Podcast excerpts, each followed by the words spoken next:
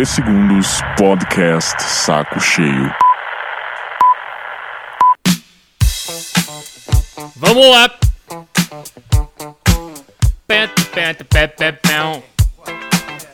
What you gonna do? You wanna get down? What you gonna do? You wanna get down? Vamos lá! Pula da cadeira e vamos lá! Bom, bom, bom. Bom, bom. Muito bem, muito bem, muito bem, queridos. Que tá mole, que tá mole, que tá mole. Leva dessa! Que tá mole.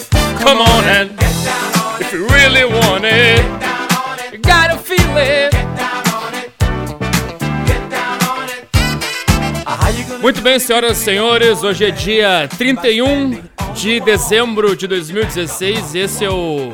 Como é que é o nome que eu falei? É o Saco Cheiro do sábado, dia 31 de dezembro de 2016. De novo, menos um sábado na sua vida. Esse é o último podcast da história de 2016. E vamos lá. Que tá mole.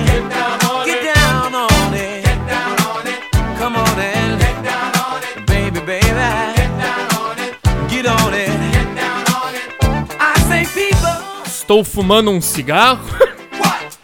Bebi whisky, duas doses de whisky e Malboro vermelho. E tô me sentindo um lixo completo. Tell me, baby. Agora. Gonna really don't wanna dance. But standing on the wall. Get your back up off the wall. Tell me, how you gonna do it if you really won't take a chance? By standing on the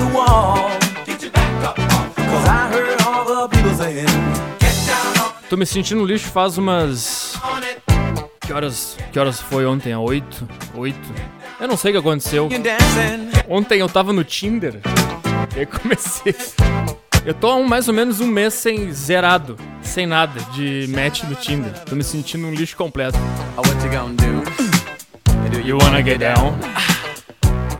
Agora legal. Get your back up off the wall. Dance, come on. Get your back up off the wall. Dance, come on. Get down, mole. Come on and Get down, mole. if you really want it, get down on it. You Gotta gotta feel it. Get down on it. come on and Get baby, down. baby, E get on it. aí ontem eu tava preparativos pro podcast. Peraí que essa música é legal. On the wall, get your up off the wall. E aí, tava no sofá, jogando PES. É, comecei a... Sabe quando começa a vir aquela tristeza? baby? Começa a consumir o cara por cima e come- vai engolindo o cara até embaixo. Aí comecei a me sentir um lixo. Eu pensei, não é possível, cara. Alguém nesse planeta deve querer dar pra mim. Isso deve- não deve ser possível que 100% das vaginas possíveis no mundo não queiram. Aí eu fui lá no, no Tinder, distribuí like. Distribuí. Distribuí like. Distribuí. Peraí. Come on and Que tá mole. baby, baby, Que tá mole. get on it. Get down on it. Sha-da-ba-da-ba-da-ba-da. Oh, what you gonna do? Do you wanna get down? What you gonna do? Get your back up off the wall. Dance. Come on. Get your back up off the wall. Dance. Come on. Get down. Eu já conto a história. eu Não consigo contar a história com a música. If you really want it, get down on it. You gotta feel it. Get down on it. Esse é o último podcast de 2016. Eu espero que até o fim eu esteja inteiro para conseguir editar ele e upar. Então, se você está ouvindo isso ainda em 2016, é porque eu sobrevivi. Se você estiver ouvindo isso na primeira semana de janeiro, é porque eu só consegui arrumar a- a- o áudio depois. Porque eu desmaiei.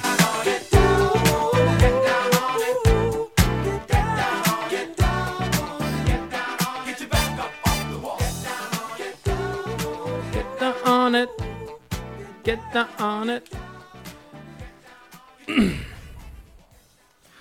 Vamos lá, estamos no ar com o podcast Saco Cheio. E eu também tô com meu saco cheíssimo. Eu fiquei batalhando comigo mesmo para conseguir gravar, porque sempre bate a depressão e mas só para começar aqui, tá sem ideias e quer dar, quer dar um presente. Não, vamos fazer do jeito que o cara pagou. Vamos fazer direitinho. Não consigo, vou ficar rindo. Tá sem ideias e quer dar um presente divertido para alguém, algo com a cara de seu amigo? A cara do seu amigo, sabe por que é cara do seu amigo? Porque são bonecos. Bonecos do seu amigo. Acesse agora noivinhosonline.com. Por muito pouco não é um site de pedofilia. Bonecos personalizados, cara, destruindo o merchan cara. Bonecos personalizados em caricatura para aniversários, casamentos, eventos diversos e brindes corporativos. Se você não está entendendo nada que está acontecendo aqui, é uma empresa que o cara faz boneco, os bonequinhos de, de noivado, sabe? Aqueles bonequinhos que fica a cara do. do Isso é a ideia de mulher, a mulher que deve querer os bonequinhos, aí o cara aceita e paga tudo, mas tá. Mas aí também eu acho que o cara faz boneco do que você quiser. Se você quiser fazer um boneco seu, do seu pai, fazer um boneco de alguém que você gosta, você entra agora noivinhosonline.com uh, ou facebook.com barra noivinhosonline. O e-mail para contato é meio difícil pra caceta. xcultor uh. Eu não vou dar o fone porque daí os caras ligam e passam um trote e ficam enchendo o saco, mas é, cara, os bonequinhos maneiro. Faz o bonequinho do Batman. Faz os bonequinhos. Faz um bonequinho homoafetivo. Se você vai se casar com outro cara. É. Eu não sei, eu tô mal com esse merchan. Fiquei triste. Porque não é só de casamento. Você pode fazer uns bonequinhos do caralho personalizados para você. Chega! É, esse é o podcast do fim de ano. Eu tô muito louco, porque eu tô desde ontem bebendo e fumando. E meu cigarro tá. Parece uma piroca gigante aqui. Peraí. E. O que aconteceu ontem, cara? Eu tava jogando PES. E eu comecei a sentir aquela tristeza. Porque fim de ano, tá a cidade vazia, vai todo mundo embora, o cara se sente sozinho pra caralho, o cara começa a lembrar da ex-namorada, o cara começa a ficar mal cara começa a pensar nos seus erros, e aí eh, ele começa a pensar nos erros dele, e ele começa, não, não, tu não tá errado, tá certo. Aí aquela outra parte do cérebro fala, não, tu tá errado, tu tá completamente errado, tu só fez cagada até agora. E aí tu fala, não, eu não tô errado, eu fiz tudo certo, eu sou um cara bom. E aquela outra parte fala, não, cara, tu estragou tudo. E aí esse embate começa a vir as lagriminhas, e quando vem... e aí quando vem a lagriminha é que fudeu. Aí o cara vai pro Tinder, Aí o que eu fiz? Eu fui pra cozinha e comecei a abrir as gavetas, desesperado, e achei uma garrafa de cerveja que eu particularmente detesto. E bebi uma garrafa de cerveja inteira. Fiquei mal pra caralho. E comecei a jogar pés, bebendo. Duas tacinhas de cerveja me acabaram, me destruiu. Fiquei podre, acordei com diarreia, triste. Seis da manhã eu tava de pé mal, mas mal, mas pensa mal. E fumei três Malboro, tô fumando outro agora. Aquele gosto de guarda-chuva na boca, aquele troço horroroso. E, mas eu tô fazendo aí dois dias para me estragar, porque eu passo o ano inteiro é saladinha, batatinha, franguinho, corridinha de manhã, que nem um viado. Aí eu peguei ontem, comprei duas caixas de bombom comi os bombons tudo, duas caixas inteiras, fiz torta de óleo, vou comer depois com pizza. Hoje, antes da meia-noite, fica completamente louco. E amanhã volto ao normal. Acabou meu cigarro. Depois eu continuo, depois tem mais dose de whisky. Eu tenho um produtor hoje que depois vai pegar gelo, vai pegar as coisas, vai pegar cocaína. O que que ele falou? É Cara, eu vou começar é, já lendo um e-mail que se chama Fracassei em homenagem do diabo com um amigo de infância. Pega um gelo ali no freezer. Ó meu whisky. Deixei aqui. Eu vou. Eu separei alguns e-mails. Esse podcast começou meio mal, mas vamos lá. E eu separei três no roteiro. Tá vendo esse aqui? Esse aqui é o meu roteiro. Tem três e-mails no roteiro de histórias boas e o resto nós vamos indo no fluxo, tá? Eu não anotei o nome de quem mandou esse e-mail porque eu sou um completo idiota. Vamos lá, vamos começar a história do rapaz aqui. Tudo começou. Deixa eu tirar o fone, tá quente. Ah, só mais uma coisa. O meu notebook faz uns 10 minutos que ele superaqueceu e ele desligou. E agora eu botei um ventilador na cara dele. Depois eu vou pedir pro meu produtor postar no Instagram ah, o estúdio, como é que tá aqui. Vamos lá. Tudo começou com o hábito merda. Deixa eu só. Eu tô mal pra caralho hoje. Deixa eu só cortar aqui o merchan. Pronto, vamos lá. Vamos ler. Tudo começou com o hábito merda que faz toda semana. Encher a cara até não poder mais com amigos em um barzinho com poucas pessoas. Tá, chamei meu amigo de infância para ir comigo, que chamarei aqui de Noia, uma vez que não ouvia faz tempo. Achei que seria uma boa ideia. E esses detalhes eu não, eu, não, eu não quero saber se tu achou uma boa ideia. Eu quero que tu me diga o que aconteceu. Eu decido se foi uma boa ideia ou não. Chegando lá, haviam outras.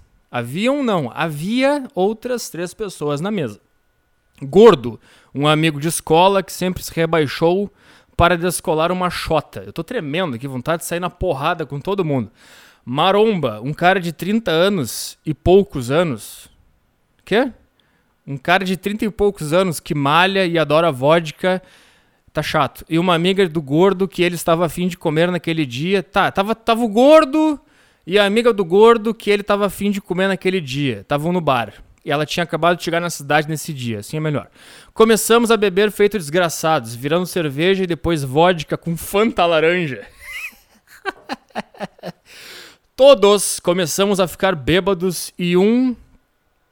Quê? E falar merda. Conforme ficava mais bêbado, comecei a flertar. Fler. Eu sempre erro essa palavra na minha vida inteira. Flertar. Essa palavra é muito estranha. Flertar.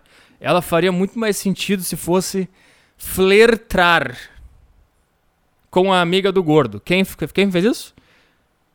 Tu. Tá, o cara que mandou o e-mail começou a flertar com a amiga desse gordo aí.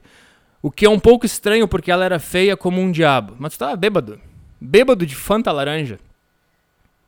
Por falar nisso, eu nem, eu nem completei a minha história do Tinder.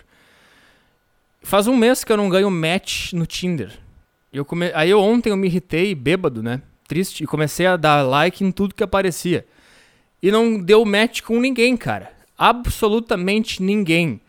Aí eu larguei o celular, eu fui tomar um banho. Depois que eu tomei banho, eu escovei os dentes. E eu fiquei escovando os dentes, olhando, encarando a pia, pra não me perceber no espelho. Eu comecei a me achar um lixo. E depois eu fui no meu quarto botar uma roupa. E o meu, meu guarda-roupa, nossa senhora, tem um puta de um, de um espelho. E. e daí eu sem querer me olhei e eu comecei a resmungar em voz baixa, olhando para mim. O que, que tem de errado contigo, cara? O que, que tem de errado contigo? Qual é o teu problema? E depois eu joguei mais PES e vi seriados e bebi e fiquei mal pra caralho. Esse é o cooler. Tá, ele tá aqui no, no bar uh, flertando com a gorda. Brincando, digo, não. Como é que é? Se não. Digo, se. Brincando, digo se não sei se comeria ela, porque só gosto de mulheres com muita bunda. Ah, tá. Ela riu e disse: haha. Eu tenho muita bunda. Peço para ela levantar e mostrar a bunda. Mais ritmo, vamos lá. Só para me divertir, já esperando ela mandar me fuder, mas para minha surpresa ela levantou, empinou o cu em, minha, em, em minha direção. E ela até que tem uma boa bunda. Eu aperto a bunda dela e digo: É, até que tu tem uma boa bunda. Essa é uma baita jogada. Uh, já podia perceber o gordo com ciúme. Tá. Segue. Um outro amigo do gordo chega na mesa começa a beber conosco e depois de uma hora ou duas está do lado da garota. Eu tô completamente perdido aqui. Obviamente dando em cima dela. E quando notamos, ele está beijando ela. A gorda? Não, a gorda? É gordo ou é gorda? Gordo pareceu ficar um pouco desconfortável, mas soube disfarçar. Tá. O amigo, eu espero que você não esteja é, bêbado é, nem sob efeito de cigarro, nem sob efeito de cocaína, e consiga entender essa história, porque eu não tô entendendo nada. Tá entendendo alguma coisa? Não tô entendendo porra nenhuma. gordo pareceu desconfortável. Eu acho que alguém pegou a, a menina que o gordo queria pegar, mas disfarçou. No bar, isso aí, tomando Fanta Laranja. O amigo dele estava, ficou bêbado. O amigo dele estava, ficou bêbado demais e resolveu ir embora. O Noia, tem o Noia ainda, tinha esquecido Noia. Ao lado dela, começa a tentar ficar com ela também. Pergunta do gordo. Pergunto do gordo se ele está bem com tudo aquilo. Digo que sabia que ele queria ficar com ela. Ele me... Cara, vamos lá. Enfim, alguém pegou a mina que todo mundo queria pegar e vamos ver, vamos pro homenagem. Tá, então ficou lá. Só queria. Estava sentado ao lado dela, que chato, mas o gordo foi ao banheiro e quando voltou, eu já estava atracado com ela, puxando os cabelos dela e beijando com vontade uma mulher que acabou de ficar com outros dois. Quer dizer que essa mulher da bunda aí, vamos botar que ela é a mulher da bunda, ela ficou com o Noia, com o gordo e com você, meu ouvinte. Um nojo completo, um nojo bom no momento. Ela não parecia mais tão feia, eu estava de balduco por ela. Eu não sei, cara. Peraí. Eu não sei por que cargas d'água, me lembrei de uma história da minha, da minha ex-namorada. Antes da. O cara começa a lembrar das merdas bêbado, fica mal pra caralho. Antes da gente ficar a primeira vez, eu tinha ido numa festa. Eu tinha combinado com ela de ir numa festa e combinado com uma outra menina ao mesmo tempo na mesma festa. E. E como eu sou tímido pra caralho, eu fiquei quieto na minha e esperei. Quem chegar, chegou. E aí a outra chegou, Aí eu fiquei com a outra e a coisa viu eu ficando com a outra. E depois eu fiquei com ela. E depois eu namorei com ela e ela passou dois anos me enchendo. Ah, porque naquela festa que eu ia ficar contigo, tu ficou com a outra. Que chato. Aí eu, é por isso que eu lembrei disso. Será que a mulher sente nojo do cara que ficou com outras na festa? Ou só o homem sente isso? Tu sente nojo se a mulher tiver ficado com três caras? Sente. A mulher sente ou ela sente tesão? Para. Dá pra parar? O cachorro quer comer o meu produtor. Para de encher o saco aí. Eu acho que a mulher sente mais tesão porque ela pensa, todas as fêmeas querem esse macho eu quero também. O homem pensa, é, todos os machos comem a nossa fêmea.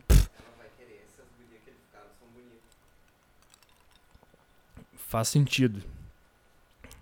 Porque ela, ela vai se sentir mais bonita ainda. Tá. Ao ver a cena, o gordo ficou puto por eu ter traído ele. Ele esperava isso dos outros, mas não de mim. Ele chamou o Maromba e disse que ia embora. Só tinha um problema. Ah, não, ela ficou com o Maromba e com o Noia. O gordo ficou na punheta, porque ele é gordo.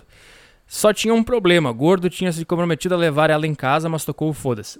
Vamos pro homenagem, já entendi o que aconteceu aqui. Ela ficou bêbada. Uh, se recuperaram, resolvemos a levar para casa, mas não tínhamos dinheiro nem para passagem do ônibus.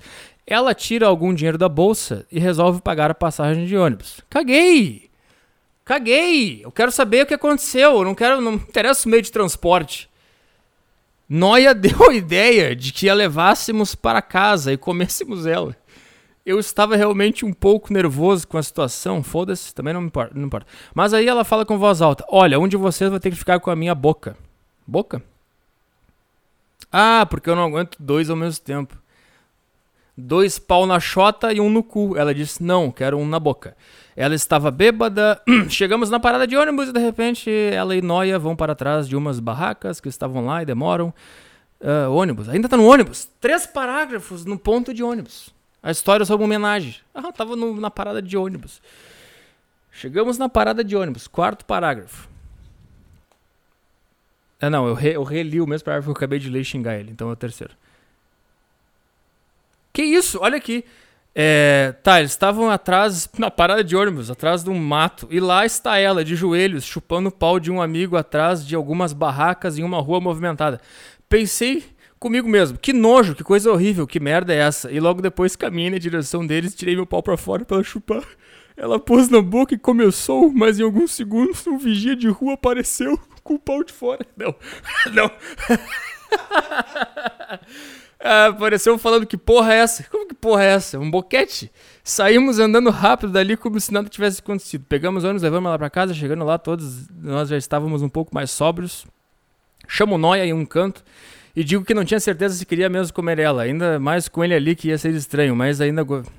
Tá, governado pelos meus instintos, acabo entrando na casa, Noia vai ao banheiro e ela praticamente salta em cima de mim, me jogando na cama e ficando por cima e me beijando, coisa que eu não queria fazer porque ela tinha acabado de chupar uma rola.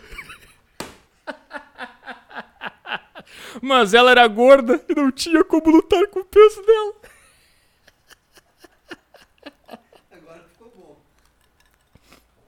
Foi um, foi um dos piores beijos da minha vida. Um beijo de rola, de gorda.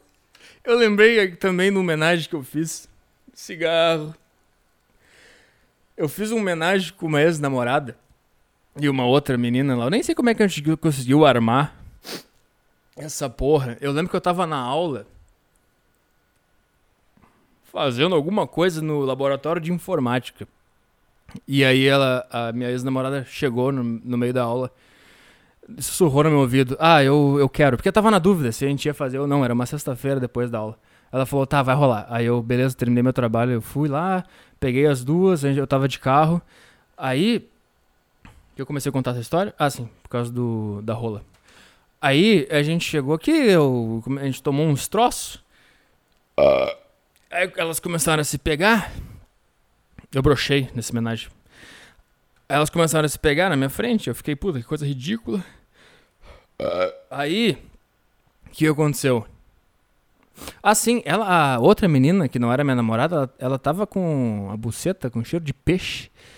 E aí a minha ex-namorada chupou a buceta dela e depois me beijou com aquele gosto de sardinha. E eu comecei. E era só essa história. Só isso que eu queria falar. Vamos lá. Aí aconteceu que eu- algo que eu não esperava. Não, peraí. Não, ele beijou a gorda com um bafo de rola. Ela começou a morder minha boca com tanta força que eu achei que ia sangrar. Aquilo foi bem broxante. Noia sai do banheiro e ela sai de cima de mim e fica deitada na cama ao meu lado com as pernas pra cima enquanto ele tira o short dela. Depois ele tirou o short e a calcinha dela. Aí aconteceu algo que eu não esperava. Assim que a buceta dela fez contato com o ambiente, um cheiro horrível tomou conta do lugar. Um cheiro ranhoso, como queijo podre com goiabada. Não, goiaba. Era o cheiro de uma buceta que não foi lavada há dias. E com aquele cheiro horrível vem o meu bom senso.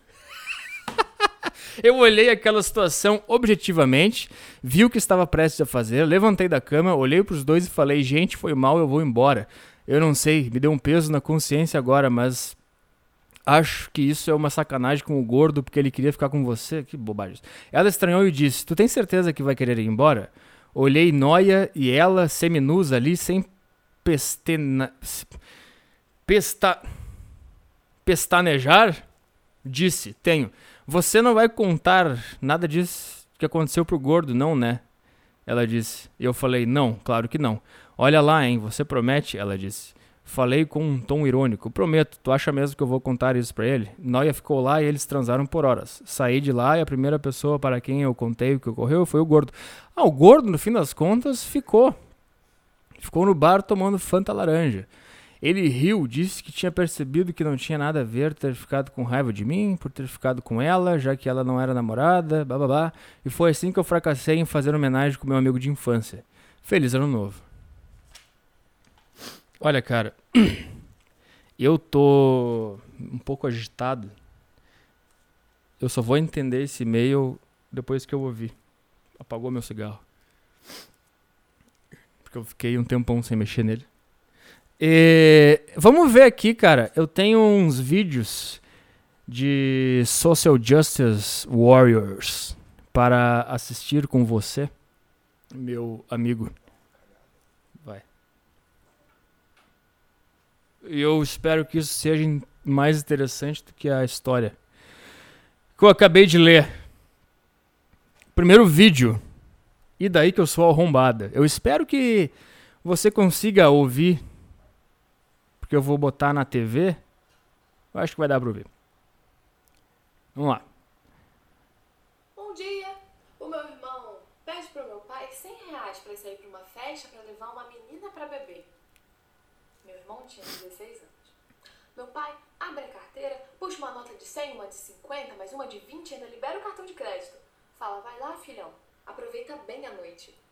Ela tá lendo um texto que ela escreveu.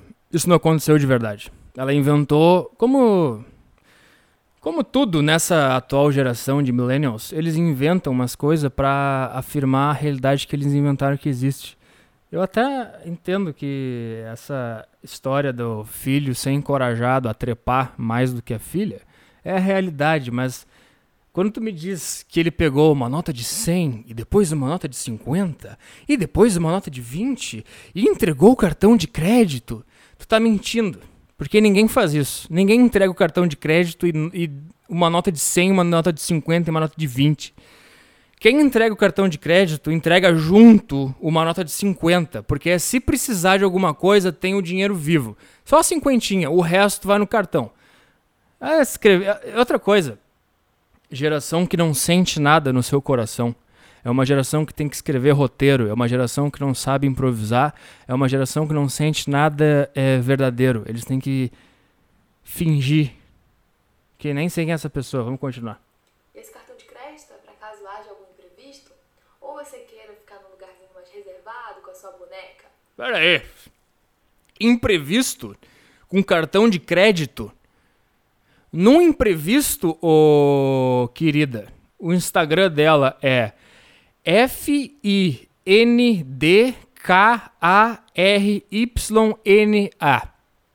Esse é o Instagram da pessoa que eu estou vendo o vídeo. Imprevisto, não existe cartão de crédito. Imprevisto é dinheiro. Se me deu. Ah, eu tô viajando aqui, me deu um imprevisto, parei o carro no meio do deserto do Saara. Quais são as chances de alguém ter uma maquininha de cartão de crédito pra me ajudar nesse imprevisto, ô idiota? O imprevisto são uns 50 reais. Meu irmão, claro, aceita, todo feliz. Sai de casa às 9 horas da noite e só chega às 9 horas da manhã no dia seguinte, batendo na porta de casa. Meu pai acorda, vai abrir a porta e fala: E aí, filhão, como é que foi a noite? Meu irmão se desculpa, diz que perdeu a chave. Meu pai fala: Não tem problema, eu quero saber como foi a noite. Você se divertiu? Fala aí, me conta tudo. Isso é uma mentira tão grande. Todas essas conveniências na história. Ah, ele perdeu a chave. Ela inventou que o cara perdeu a chave só pra ele encontrar o pai de manhã, pro pai ter que abrir a porta. Ela inventou uma história pra confirmar a loucura da cabeça dela. Meu irmão, todo orgulhoso do feito, bate no peito e fala: Porra, pai, foi tranquilão, comi mais de quatro meninas. Mentira! Mentira! Tá inventando. Isso não existe na vida real. Ninguém come mais de quatro meninas em uma noite. A não ser que seja ao mesmo tempo. Nem tem tempo pra comer quatro meninas ao mesmo tempo. Aliás, ao mesmo tempo não, na mesma noite. Que hora ele saiu às nove? Até ele chegar no lugar que ele foi, não sei onde é que ele foi. Onze, meia-noite ele começou o processo do abate. Uma ele conseguiu pegar a primeira, a uma da manhã. Pra depois ele pegar mais uma, e mais uma, mais uma, ele não chegou em casa de manhã, ele chegou em casa de tarde, mas vamos lá. Aquela mina lá já rodou, a noite foi demais. E meu pai abraça o meu irmão, dá dois tapinhas nas costas dele e fala: Esse é o meu garoto. Esse é teu garoto, pai? É, é o meu garoto, porque o cara que consegue comer quatro mulheres numa noite. Eu tava ontem aqui no Tinder, eu não consegui nenhum match. O cara que sai de casa e come quatro mulheres num, num intervalo de. Ele saiu às nove, que tu falou, chegou de manhã. Esse é o meu garoto, sim. Esse não é teu garoto, não, essa é tua criança. Criança? Mas tudo bem, passou. Eu não entendi essa frase ainda. Esse não é tua garota, é tua criança. Criança? Por que criança? entendi porra nenhuma. Eu tava namorando há mais de um ano. Meu pai me encontra no meu quarto com roupa de dormir e meu namorado sem blusa. A gente a gente só tava assistindo um filme. Só um filme. Meu pai surta. Manda o garoto embora de casa. Fala que filha dele não nasceu pra ser vagabunda, não. E se eu queria fazer safadeza, era pra eu fazer bem longe da casa dele. É, mentira, mas ele tá certo. Se quiser fazer safadeza, faz bem longe da casa dele. Eu acho que o filho, o filho, teu, teu irmão, no caso, também fez longe da casa dele. Talvez tu tivesse pedido o cartão de crédito e um dinheiro pra ir em outro lugar com o teu namorado, talvez ele tivesse aceito. Mas o que ela tá querendo dizer é que o pai tem orgulho porque o filho come um monte de mulher e xinga ela porque ela tá com o namorado. Isso, na verdade, é porque ele gosta mais de ti do que dele. Se ele sair, morrer e pegar gonorreia, se ele engravidar alguém, foda-se. Ele que se vira, ele que trabalha e, e sai de casa e foda-se e cuida da, da- do- das merdas que ele fizer. Tu não, tu vai ter que voltar pra casa, tu, tu é mais frágil, tu não tem como é, se virar sozinha. E se tu pegar uma doença, é mais prejudicial pra tua família. Se a mulher morrer, ele deixa o teu irmão sair, ô idiota, porque ele tá cagando pra ele. Ele não tá preocupado. O simples fato de ter um cara sem camisa no teu quarto, ele fica preocupado porque ele gosta mais de ti do que dele. Ele pra, tu é mais especial do que ele. É por isso que ele fica brabo, ele não sabe quem é esse cara sem camisa. O, o irmão foi, ah, foda-se, pegou quatro mulheres. Caguei, foda-se, o que, que vai acontecer? Ele é homem, caguei se ele pegar doença, se ele engravidar alguém, até se ele morrer. Eu não tô dizendo que ele não vai ficar mal se o teu irmão morrer. Tô dizendo que o teu prejuízo físico na vida, tanto físico quanto moral, é muito mais importante, muito mais. O teu prejuízo é mais prejuízo pra família do que o prejuízo dele. Ele tá preocupado com, com contigo, idiota. Eu nem soube. Eu nem soube como. como conversar com meu namorado no dia seguinte. Eu não tive coragem de mandar uma mensagem depois da vergonha que eu fiz ele passar. Tu não fez. A- Tu não fez passar vergonha nenhuma. Isso é mais natural do que tu possa imaginar. Inclusive, essa briga de filho e pai é, é, é muito natural. É porque o teu pai e a tua mãe são responsáveis por ti. Já te falei que tu é mais importante pra família do que teu irmão, por isso que eles se preocupam mais contigo. Só que quando aparece outro homem no recinto, significa que o teu pai tá sendo substituído por outro cara. Ele que vai cuidar de ti a partir de agora, se vocês se casarem, tu vai sair de casa, etc. Ele precisa ter certeza que esse cara é um cara decente. Então ele precisa fazer essas brigas, ele precisa expulsar o cara de casa, porque ele, expulsando o teu namorado de casa e brigando, vai fazer o teu namorado ter que provar pra ele que ele é um cara bom. E se ele voltar e provar, aí ele vai fazer uma serenata, ele vai pedir a tua mão em casamento pra ele primeiro. Ele vai se esforçar pra ser um cara melhor, pra provar pro teu pai que ele não é um merda, que ele não é um cara qualquer que só quer passar a rola e não tá nem aí pra ti. Então o teu pai vai lá, briga com ele. Quando o teu pai briga com ele, o que, que ele tá querendo dizer? Me prova que tu é um cara decente. É isso. Mas tudo bem, o namorado compreendeu. Um tempo depois, meu pai entrou no meu quarto com a desculpa que queria procurar o ferro de passar. Até que ele achou uma camisinha jogada no chão. Pai pega aquela camisinha, esfrega no meu rosto, mas esfrega com uma força e me bate como ele nunca me bateu antes, por motivo nenhum. Aham, tá. Ele fala que filha dele não vai ser vagabunda, não. E que se eu queria engravidar com 17 anos de idade, era pra engravidar bem longe da casa dele. Atitude correta, diga-se de passagem. Eu não sei o que fazer, não sei como reagir, machucada, chorando, indefesa. Não faço nada, só aceito as palavras dele. Exato.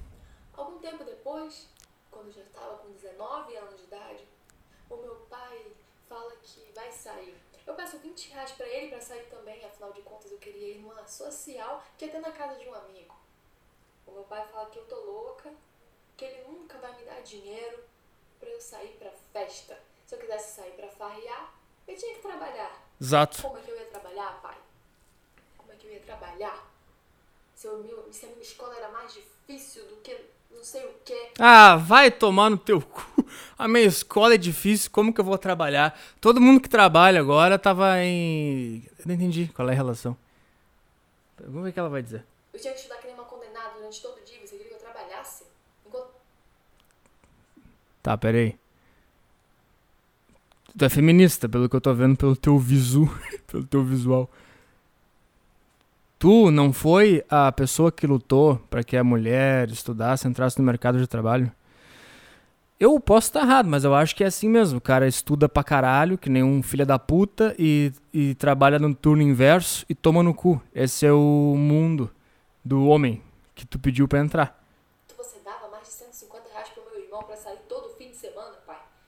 Sim, isso significa que ele é um idiota, que ele ficou saindo no fim de semana pra comer gente, ao invés de estudar, enquanto tu ficou em casa estudando. E tu devia estar trabalhando agora. Ele devia ser um vagabundo mesmo, porque ele ficou saindo com o dinheiro do pai.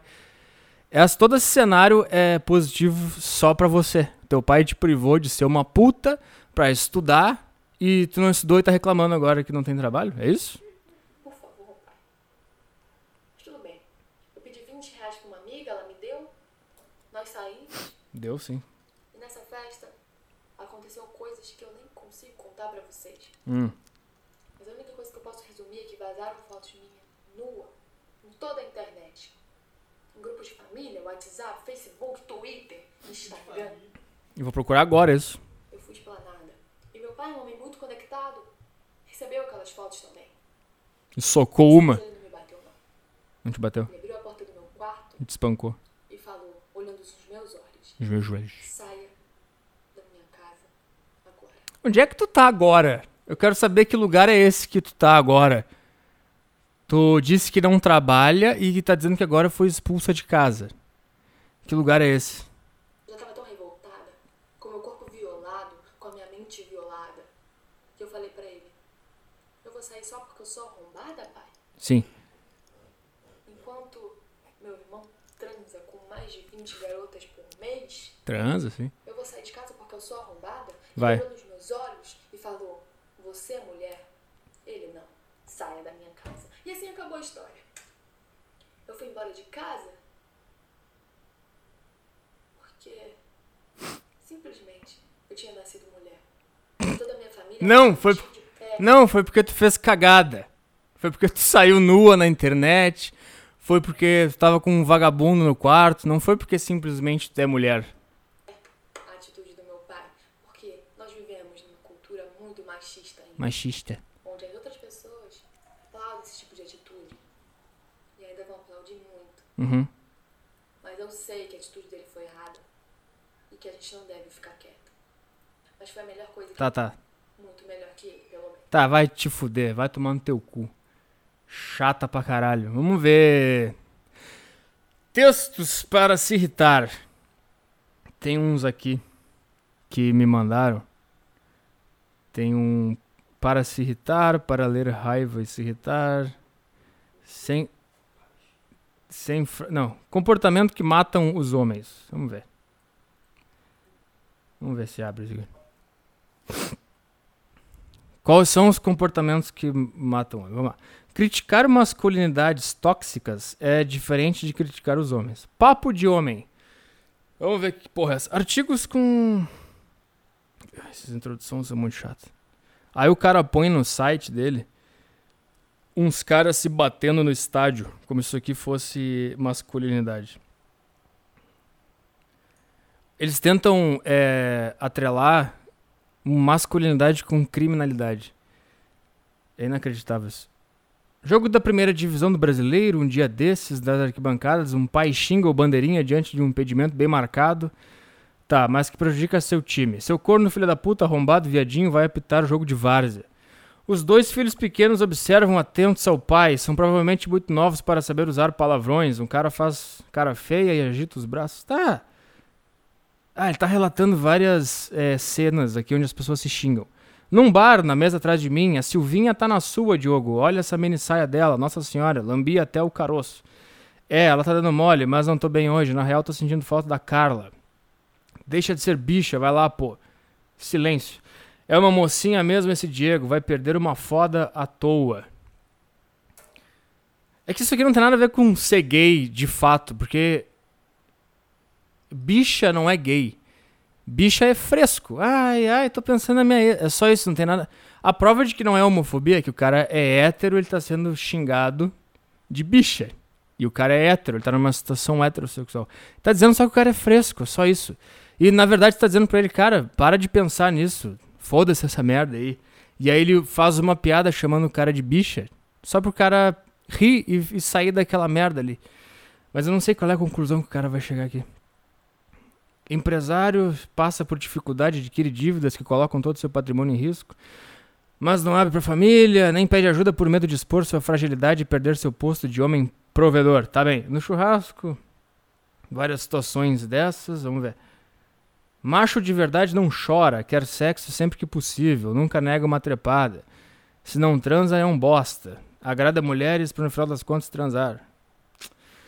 Ai, se pudesse ter sexo à vontade sem relacionamento que tá chato pra caralho.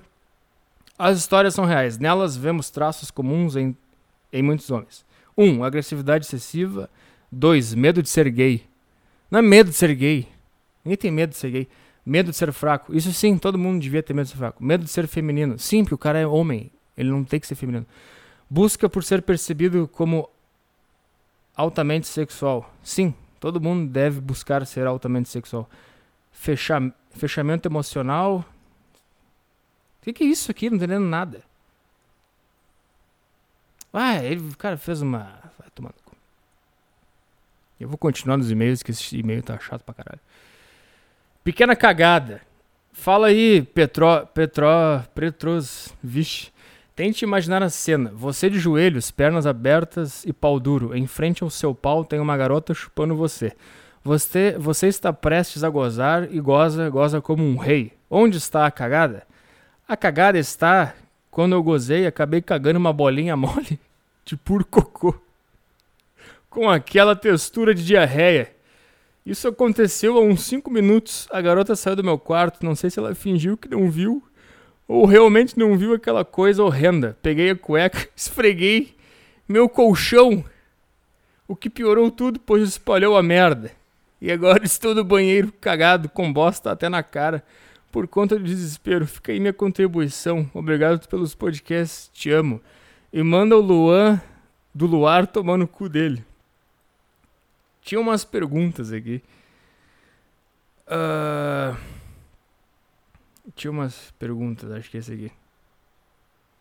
Vamos ver aqui. E aí, Petri, no meio de todas essas mudanças que aconteceram contigo, tu mencionou que estava falando com aquela menina do Tinder que estava se tornando um católico. Queria que tu falasse mais sobre isso, sobre sua forma de ver, perceber Deus e afins. Falou. É...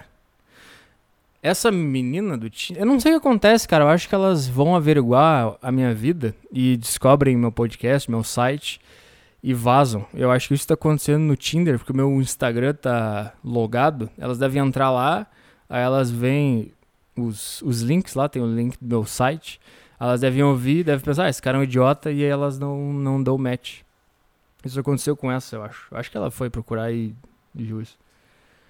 Mas o negócio de. O negócio de ser católico. Primeiro que eu tava brincando, eu não sei ainda. Falta muito tempo para eu entender o que, que tá acontecendo na minha vida. Como tudo na vida, né? Tu só vai entender o que tá acontecendo hoje daqui uns 5 anos. É, tu tá sempre correndo atrás do. Correndo atrás da máquina. Tu nunca sabe o que, que tá acontecendo. E, e aí quando tu for entender, daqui 5 anos, tu vai entender tu vai ficar, puta, era isso que tava acontecendo, agora já era. E aí, na- na- nesse momento que tu estiver entendendo o que aconteceu há 5 anos, tu vai estar passando por outro momento que tu não vai entendendo, entendendo nada. E cinco anos depois tu vai, vai ficar isso para sempre. A vida, a vida é um eterno não entendimento. 44 minutos já? Eu não fiz nada nesse podcast. Pera aí. Sei lá, uma das coisas que me fez abandonar o ateísmo foi ver as pessoas que apoiam ou se dizem ateus. Eu lembro que eu, que eu comecei a ser ateu. Eu tinha 18 anos, talvez. E pra mim era novo aquilo, pra mim fazia sentido. Mas depois eu comecei a ver quem é, quem que era ateu também. Era aqueles caras, Cauê Moura, PC Siqueira. Comecei a ver esses caras, eu comecei a perceber que eu não quero ser que nem esses caras. Eu comecei a perceber que esses caras são ateu. Então, pra mim, é sempre uma questão de não ser o que todo mundo é. É só isso. E se hoje é errado ser religioso e ser católico, cristão, isso me interessa, porque. Sei lá, não sei porquê. Porque não tem ninguém lá vendo esse ambiente, não tem ninguém lá uh, averiguando, não tem ninguém lá vivendo esse ambiente. Tá todo mundo num outro ambiente. Então eu vejo, ah, esse ambiente não tem ninguém. Vamos ver o que, que tem aqui, por que, que ninguém tá aqui. Uh, então eu acho que é só isso, cara. Eu acho que, na verdade, é só isso que a gente faz na nossa vida. Eu não, não tem como saber se a gente é. Se a gente é verdadeiro ou se a gente é, não é verdadeiro. Um cara até falou, ó, daqui. Tu só tá nessa aí de acreditar em Deus por causa da alt-right. Eu não sei, cara. Pode ser que sim, pode ser que não. Uh, eu não faço a menor ideia. Eu sei que tudo é muito interessante. E uh, uma das coisas que tá me pegando hoje, pra esse negócio de Deus, que as pessoas, elas. Elas relacionam Deus e Darwin. Acreditar em Deus e Darwin. Mas eu acho, posso estar completamente errado.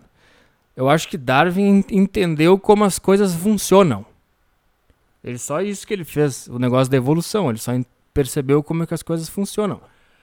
A evolução para mim pode até ser uma prova de Deus. Por que, que ela funciona desse jeito? Talvez ele programou as coisas para serem assim e deu o start e tudo se desenrolou de acordo com as leis da evolução que Darwin descobriu. Eu não faço a menor ideia. Eu não sei. não sei. Eu não faço a menor ideia.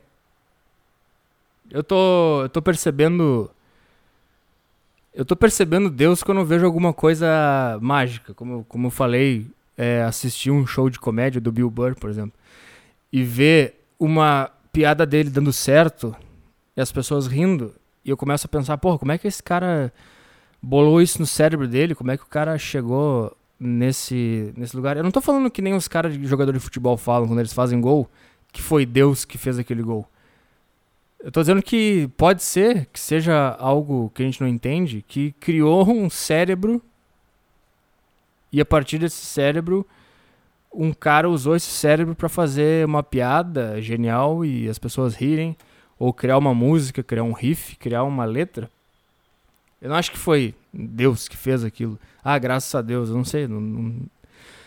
Pra mim isso eu não sei ainda, mas o que eu tô dizendo é. Talvez, se ele existir, eu ainda não entendi se existe ou não. Ele criou um sistema e a partir desse sistema as coisas foram se desenvolvendo. Dá pra mim entender? Ou eu tô completamente louco aqui? Não dá pra fazer podcast bêbado. Porque não sai nada. Fica tudo bizarro. Como é que as pessoas conseguem viver assim 24 horas por dia? Aquelas pessoas que enchem a cara terça, quarta, quinta. Sempre tem uma. Sempre tem uma coisa para fazer. Você é meu pai. Olá, Arthur. Acompanho o seu podcast há uns três anos e sempre tive uma vontade imensa de conversar com você. Por muito tempo, tu foi a única pessoa que, me... que parecia me entender. Quando eu nasci, meus pais já eram separados. Na verdade, nunca ficaram juntos. Provavelmente sou fruto de uma foda casual. E logo depois, meu pai foi, foi morar em São Paulo. E nunca mais me procurou. Hoje, ele mora na mesma cidade que eu e continua não me procurando. Não temos um pingo de intimidade. Ele mudava de emprego constantemente para não precisar pagar pensão e chegou a passar a casa e o carro que ele tem pro nome que ele tem nome da mulher dele, só para eu não ter o direito a nada quando ele morrer. Tá. Enfim, isso tudo para mim foi como ter crescido sem, sem pai ou até pior. Pode ser bobagem, mas teve uma época que tu foi quase um pai para mim. Eu ficava perturbado com algumas coisas da vida e os únicos conselhos que eu tinha para lidar com isso eram do seu podcast. Constantemente tenho a sensação de não estar consciente, parece que sou apenas um observador. Blá blá blá. Fazer musculação três vezes por semana me ajuda a esquecer um pouco disso. Daqui um mês eu vou fazer 18 anos em janeiro. E não tenho nenhuma esperança para o futuro. Como você diz, a felicidade é rara, mas eu ficaria muito feliz se você me desse algum conselho para a vida. Sei que se vier de você vai ser de verdade, por mais que machuque. Uh, eu acho que não sei, 18 anos não é a minha geração. Eu ia falar com o cara da minha geração. 18 anos, 10 a menos. Mas acho que é consequência igual das cagadas das outras gerações, né? Cada geração faz uma cagada e aí a outra geração sofre as consequências dessa cagada e a outra sofre as consequências da cagada da cagada. E assim a gente vai, tentando consertar milhões de cagadas.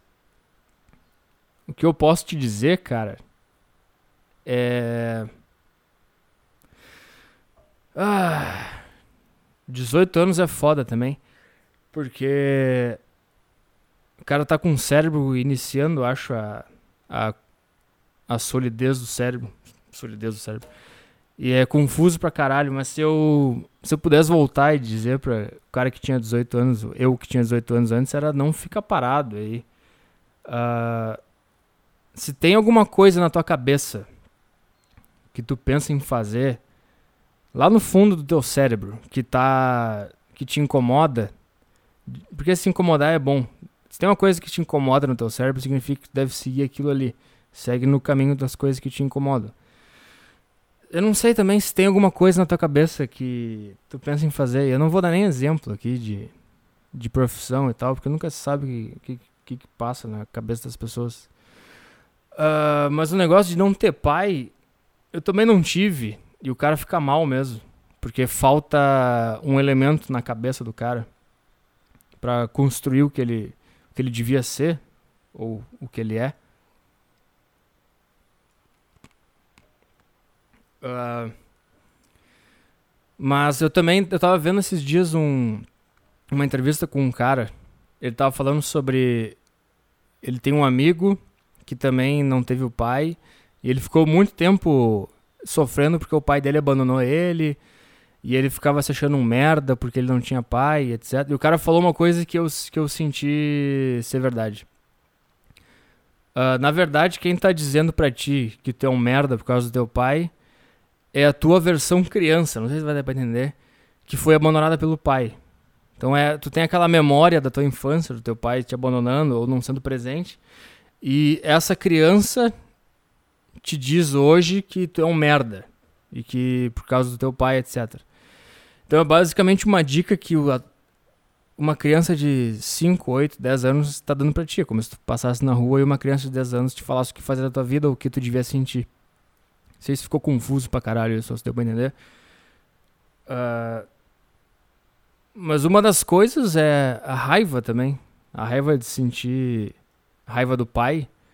É uma, uma raiva é sempre bom de sentir porque te faz ter gana de fazer mais coisas e sair correndo e ficar puto da cara e meter a cara e chutar a porta e tal. Então se tu sente raiva do teu pai porque ele te abandonou, talvez aí esteja uma fonte de raiva. E tu pode fazer tudo da tua vida com raiva, tudo. Estudar, ir na academia, é, aprender alguma coisa. Se tu tiver com aquela raiva no fundo da cabeça, tu vai, vai te ajudar a se concentrar. Então, que eu te diria, qualquer coisa que tu quiser fazer da vida, usa essa raiva aí. Usa a tristeza de ter sido abandonado pelo teu pai. E também tem outra coisa que eu achava que era bobagem. É a vontade de não ser um merda que nem ele. Acho que dá vontade de tentar corrigir o gene que ele passou para ti, o gene merda. E quando tu percebe que ele passou pra ti o gene merda, tu vai querer corrigir o gene merda. E aí é um jogo biológico, querendo ou não. Né? Pode ser que tu consiga corrigir o gene merda.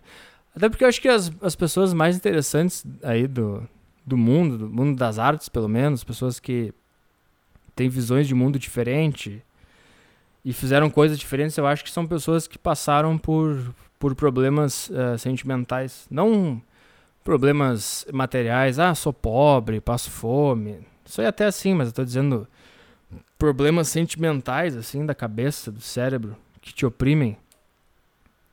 Eu acho que todo mundo, todos os artistas que eu acompanho tiveram infâncias fodidas pra caralho. Tô pensando em alguém que, que teve uma fa família estruturada e tal. Tô acabando de destruir a minha ideia de família tradicional de direita aqui. Que não serve pra nada. não, mas daí tu corrige a merda, porque tu tá puto com, a, com o teu contexto. Aí tu vira bem sucedido. Aí tu constrói uma família decente. Aí tu tem um filho. Aí tu dá conforto para ele. Aí ele vira um merda problemático Aí ele tem um filho com uma mulher. Aí ele tem um filho que não, ele não sabe criar porque ele é problemático, porque ele teve conforto. E, e aí ele faz um filho problemático que corrige a coisa. E assim vai. Eu não sei se tem solução, cara. Eu não sei se tem o que fazer no mundo. É muito triste. A gente tá preso num. num ciclo. Um ciclo interminável de corrigir erros. E se tu corrige o erro e, e cria um conforto, estraga tudo também. É uma merda, cara. Que tristeza. Dúvida. Arthur, por que você gosta de fazer as pessoas rirem? Eu não faço a menor ideia. Eu iria com, com o clássico argumento do comediante metido a triste, porque o cara foi rejeitado na vida e achou nisso um jeito de ser aceito. E eu nem sei se eu faço pessoas assim. Eu, eu, eu diria que era isso.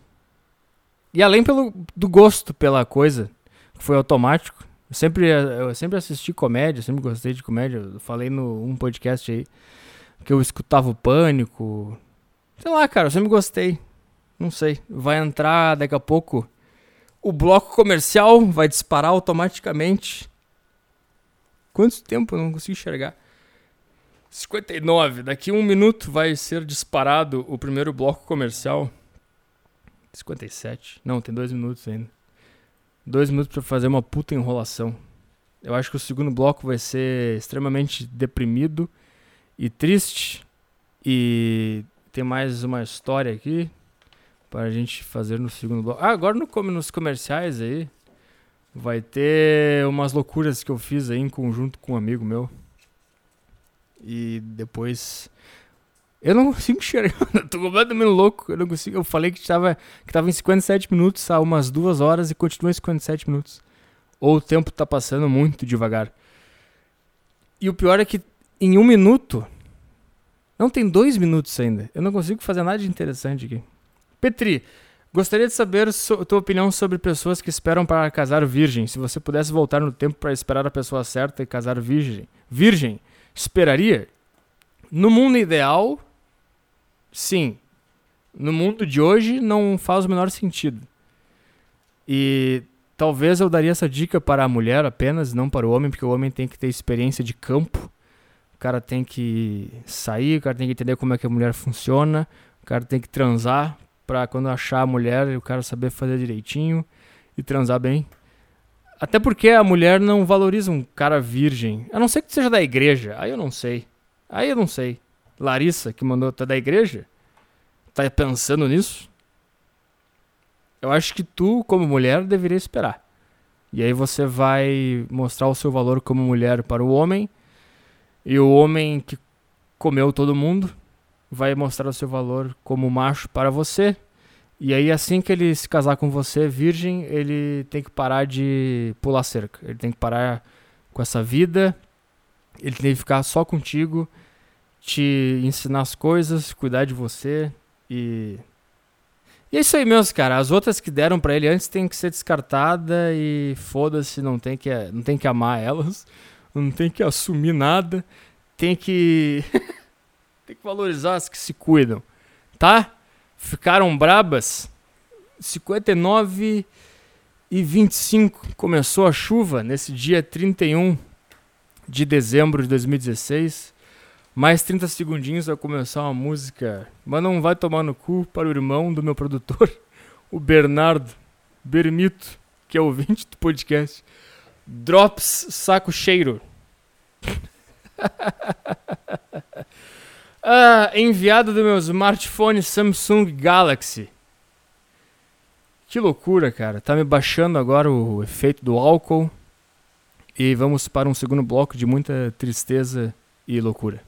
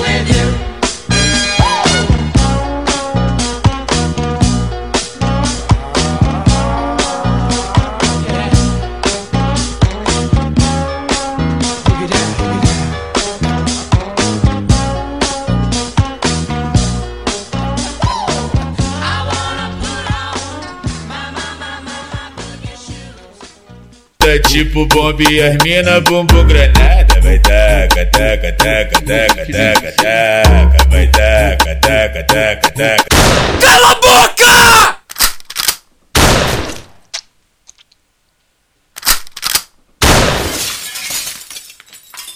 Saco cheio volta já. Qual o seu pedido, senhor? É, eu gostaria de um expresso duplo e dois pães de queijo, por favor. Um expresso duplo, dois pães de queijo.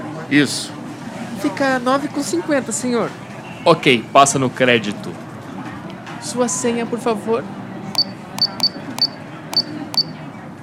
Obrigado e tenha um bom dia. Você é muito bonita.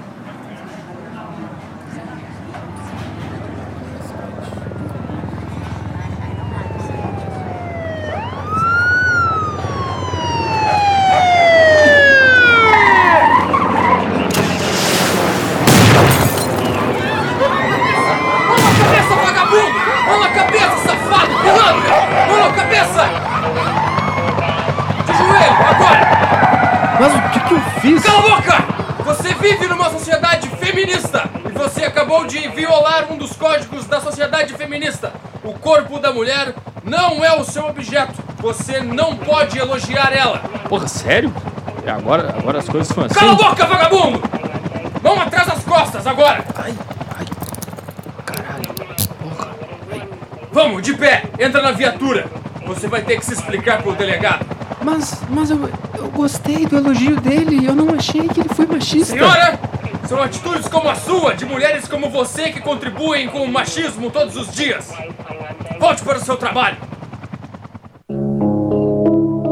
Voltamos a apresentar podcast Saco Cheio.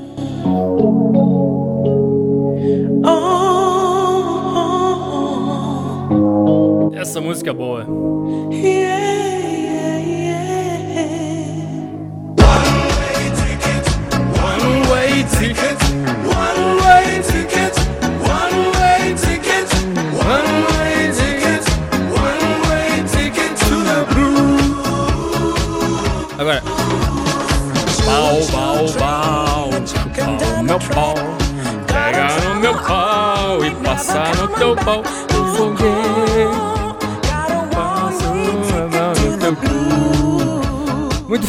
Senhoras e senhores.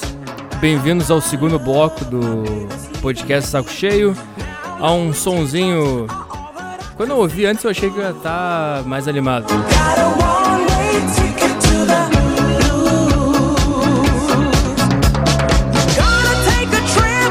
Mas desde ontem me bateu uma deprê. Talvez seja o final de ano, não sei. Cidade vazia, o cara sozinho, ninguém, o cara começa a pensar no ano. Começa a dar um negócio horror- horroroso.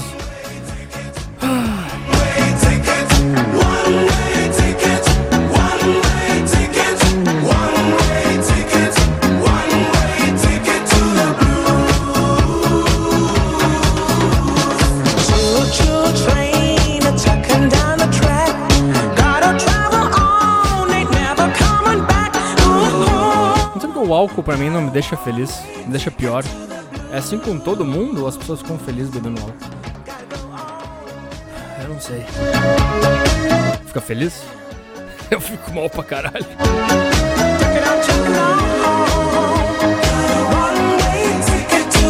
Mas quer saber, vocês que se fodam, vocês pediram pra eu fazer bêbado.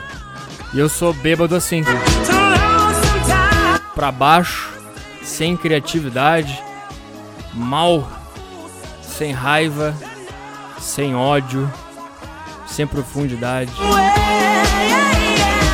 Talvez o álcool traga o meu verdadeiro eu para a super, sur- superfície. Aquele eu que eu. Ah, ah, aquele eu que eu tento esconder durante 364 dias. One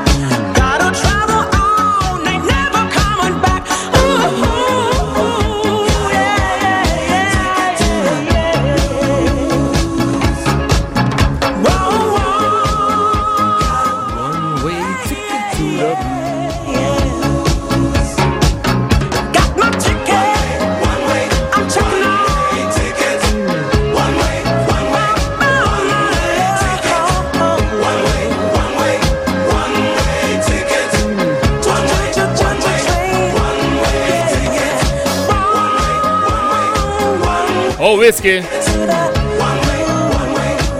Eu não sei quanto tempo falta da música aqui. Eu tô completamente perdido, cara.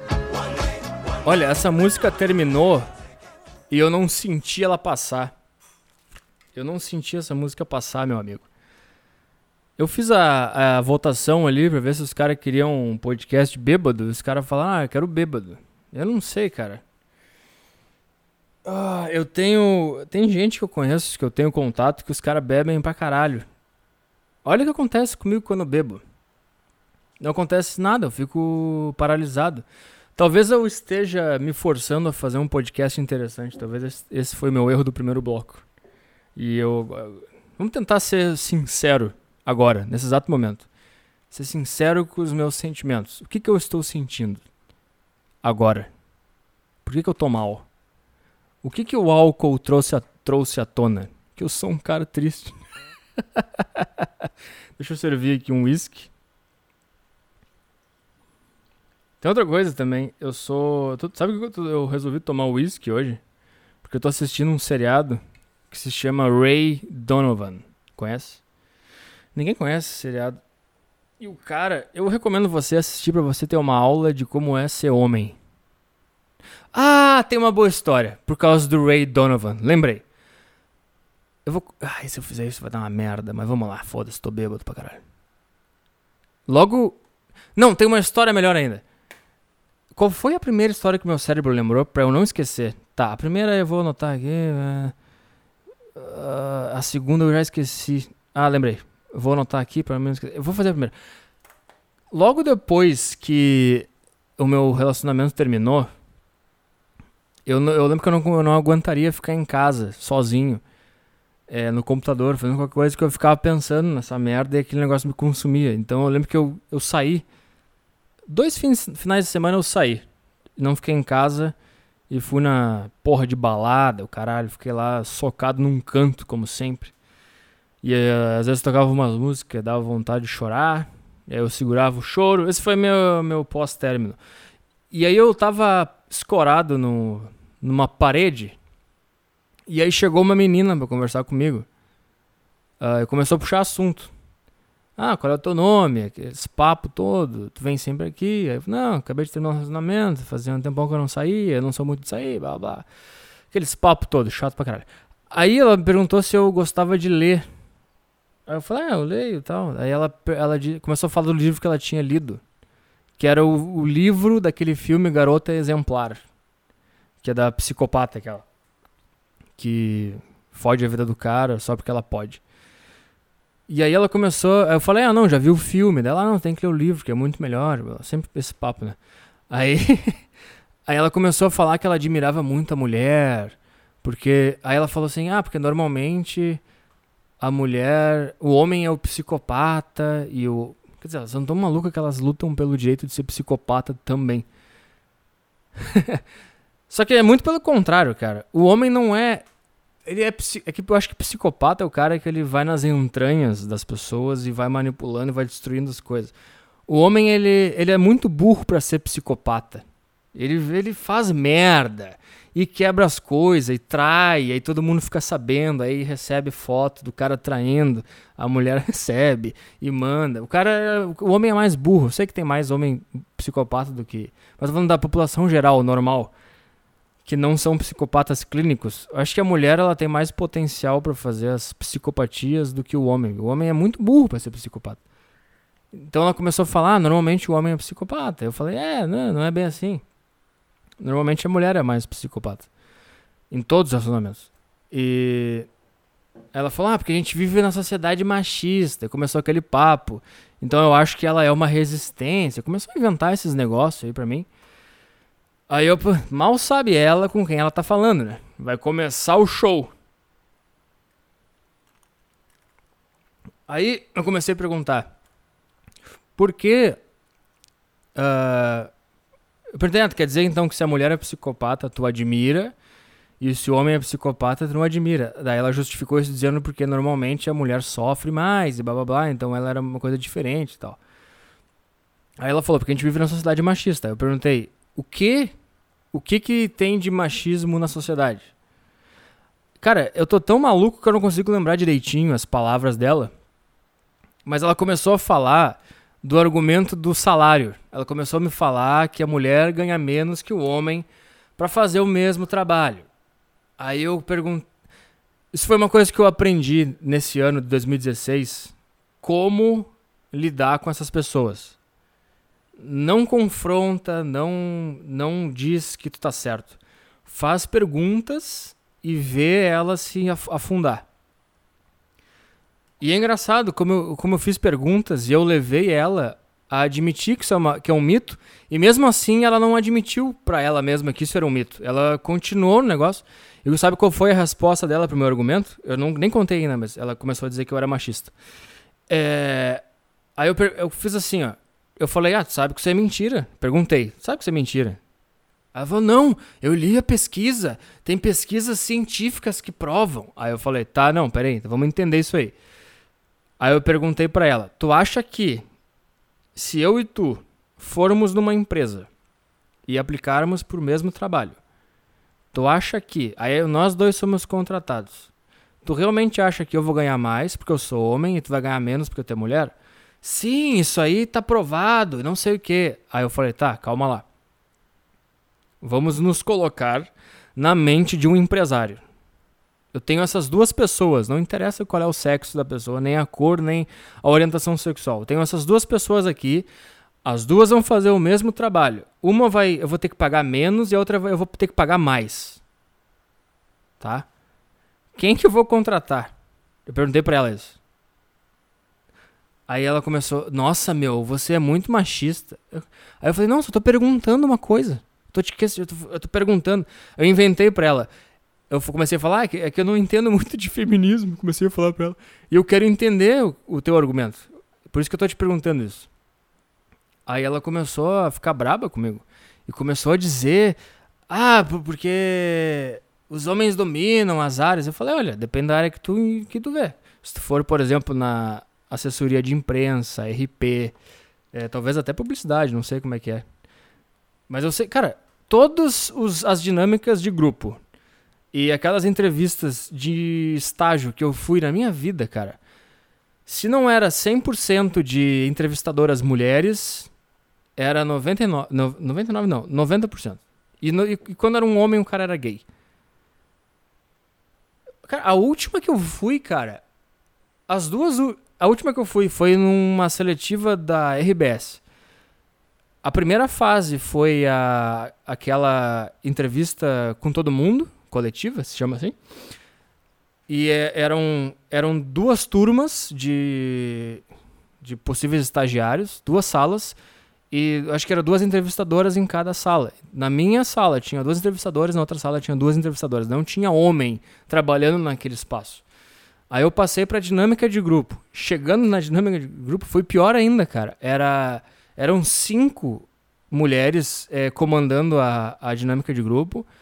Ah, as chefes dos departamentos, onde as pessoas estavam se candidatando ao trabalho, eram todas mulheres e só numa vaga eram, o chefe era um homem, que era de para trabalhar no jornalismo mesmo, de notícias no jornal.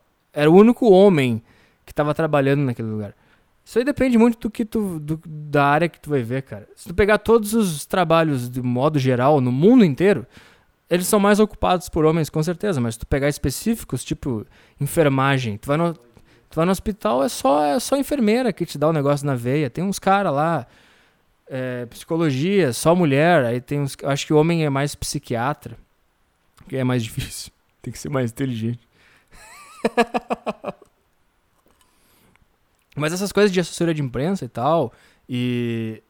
É, eu acho que essas pessoas são, são formadas em, em psi- em psicologia pra fazer essa dinâmica de grupo e tal. Eram sempre mulheres. Eu falei isso pra ela. Depende da área que tu enxergar.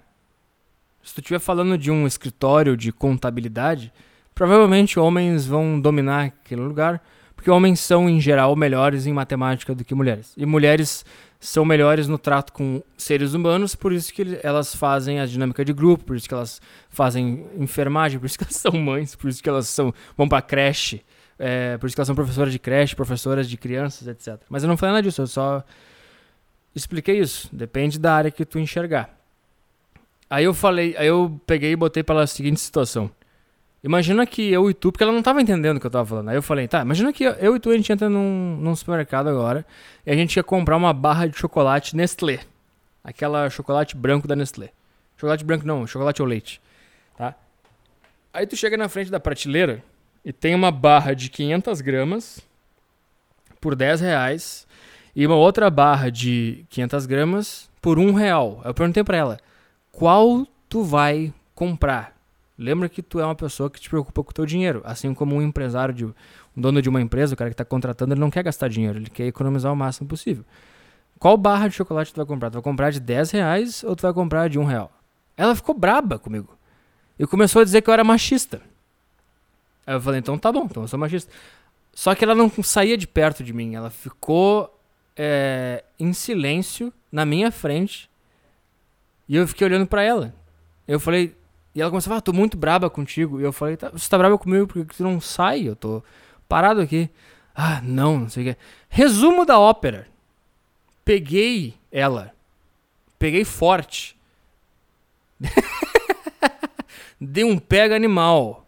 Se apaixonou, me procurou no Facebook no dia seguinte, me adicionou nas redes, veio puxar assunto, tá? Hoje eu não tenho mais contato porque não. Mas na época, e ela não saía de perto de mim. E aí eu falei. Eu lembro que eu, eu peguei ela e eu falei, tu tá braba comigo, né? Ela falou, tô muito braba contigo. E eu falei, por isso que tu tá ficando comigo, porque tu tá braba comigo. E na verdade, meu ouvinte, é isso que elas querem com essas porra de feminismo. Elas querem que o homem chegue e fale, cala sua boca, tá aqui meu argumento, eu sei o que é certo, tu não sabe. No fundo, o que elas estão fazendo com isso, elas. É um, o feminismo é um mega filtro de alfas e betas. Se tu for beta e tu te inserir no feminismo, elas vão identificar os betas e tu vai ser o amiguinho que vai pra marcha das vadias de sutiã. Cachorro berrando no meio da cozinha. Se tu for o alfa, tu, tu vai botar ela no lugar dela, que é isso que ela quer. Acho que ele quer biscoito. Tem uma lata ali em cima dos whey protein ali. Com uns biscoitos de cachorro. Uh, mas eu, eu, eu, nesse dia eu percebi que no fundo elas estão nos testando. Porque todo relacionamento com uma mulher é um teste diário. Ela tá sempre testando. Será que esse cara é foda? Será que eu fiz certo em me relacionar com ele? E ela vai testando. Então ela faz uma manipulação ali, ela faz uma coisinha ali, ela faz uma e para tu, então ela ela ela te manipula. É, por exemplo, vamos, vamos ver se ele vai acatar a minha manipulação e não vai jogar bola com os amigos dele quarta de noite. Vamos ver. Só que é o seguinte, se tu passar por cima disso e for jogar bola, ela vai gostar, porque é isso que ela quer. Quando ela diz, quando ela fica braba contigo, porque tu vai jogar bola quarta e não vai ficar com ela, no fundo o que o cérebro dela tá querendo é que tu passe por cima da ordem dela e vá jogar bola. É isso que ela quer. Só que ela não vai dizer isso, porque ela quer testar para ver se tu é um cara íntegro tu tem uma personalidade e se tu vai seguir o teu rumo, porque isso vai se refletir em tudo, cara. Ela tá testando assim para ver se tu é, cede no mínimo, na mínima manipulação, na mínima dificuldade, se, é, se no teu trabalho um dia um cara passar por cima de ti, te manipular, tu vai desistir do trabalho ou tu vai seguir e tu vai ter uma carreira boa, tu vai ser rico, bem sucedido e vai dar uma, segurança para ela. No fundo é isso que elas estão fazendo. Quando elas fazem a manipulação de jogar bola da quarta de noite, elas querem que tu passe por cima, elas querem que tu vá jogar bola, que ela, elas vão perceber que tu é foda, que tu não e outra coisa que tu também passa para ela é não deu biscoito? Ele não quer biscoito. E eu nem sei o que mais. Então é isso, cara. Só que tem que ter um equilíbrio também, cara. Tu não pode sempre ser um pau no cu e passar por cima. Assista Ray Donovan. Assista esse seriado e você vai aprender a ser um homem. A, a mulher dele é um porre. A mulher dele tinha tudo para ser feliz. Eu vou dar um spoiler aqui. É um cara que ele trabalha como. Ele, ele, ele arruma a vida de celebridades e empresários de Los Angeles que não podem entrar em polêmica, não podem ter nome divulgado na imprensa, não pode ter crise de imagem. Então, ele é um consultor, só que ele faz as coisas mais pra baixo, assim. Tipo assim, no primeiro episódio tem um, um jogador da NFL que tá comendo uma puta e a puta morre, cocainada. Morre de overdose. E aí ele liga pro Ray Donovan, porque esse tipo de problema é ele que resolve, né? Porque se descobrirem que o cara da NFL matou a mina, matou a mina, morreu a mina, a mina, eu tô falando mina aqui, a menina, a mana, as manas unidas. Ô, cachorro do caralho! Ah, então, ele resolve esse tipo de problema. Daí ele vai lá com a equipe dele. Aí ele faz um jogo lá, fala com o representante. Faz um, ele resolve esse tipo de problema. E ele ganha muito dinheiro por causa disso. E ele tem uma família, tem essa mulher e tem dois filhos. Então essa mulher enche o saco dele, porque ele tá sempre fora. É verdade que ele trai ela pra caralho, come outras minas e tal. Mas é o preço que se paga por namorar um alfa. O cara é alfa pra caralho. Como é que é o nome desse ator, cara? É. Ray Donovan. É o. Lave. É Lave. Lave. Ah, e aqui eu, tô eu entro na outra história. Ah, esse cara, ele se veste bem pra caralho. Esse cara eh, me mostrou como se vestir que nem um homem de uma forma simples, porque ele usa camisa. Eu nunca sei a diferença de camisa e camiseta. É, essa camisa de botão. Esse cara, Sh- L-I-E-V, espaço, S-C-H-R-E-I-B-E-R. O cara exala testosterona. E eu fico olhando esse seriado, sempre analisando as roupas dele. Às vezes eu me perco na história porque eu tô sempre olhando a roupa dele. É... Chico!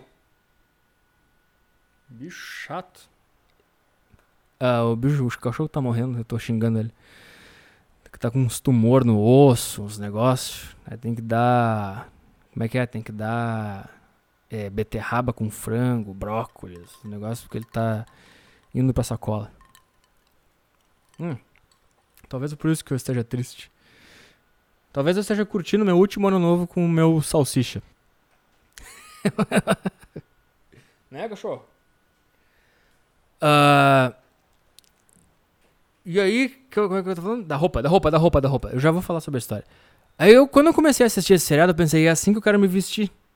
São roupas simples, sapato preto ou marrom, calça jeans escura, camisa de botão, é, ele usa é, cinza escuro, azul escuro ou preto, raramente usa um branco, e blazer, raramente usa um blazer. Eu pensei, pô, assim eu quero viver o meu dia a dia. Se eu pudesse escolher, eu teria o guarda-roupa desse cara. O problema é que é caro, eu até fui comprar essa roupa. Agora vem a história.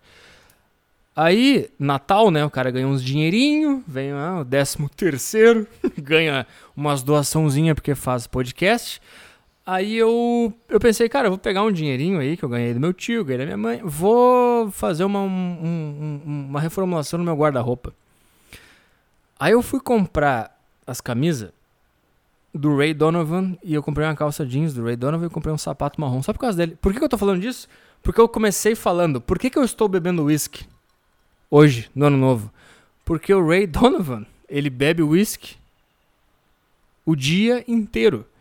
Esses seriados, cara, os caras estão bebendo, é de manhã os caras estão bebendo whisky, os caras chegam de tarde, bebem whisky, e eles nunca sentem o que eu tô sentindo. eles nunca ficam, eles nunca caem no chão, eles nunca choram, eles nunca ficam mal. É reunião de empresa, tem 10 caras bebendo whisky, é, Scott. 10 caras bebendo whisky, duas doses de whisky cada um toma. E no fim, os caras saem, ah, tô indo embora, tchau. Ninguém... Se fosse na vida real, os caras estavam tudo rindo, gargalhando. É, os quadros tudo riscado, com os números tudo errado. Que nem aquela sketch do. do Porta dos Fundos. Tu não entende nada de reunião.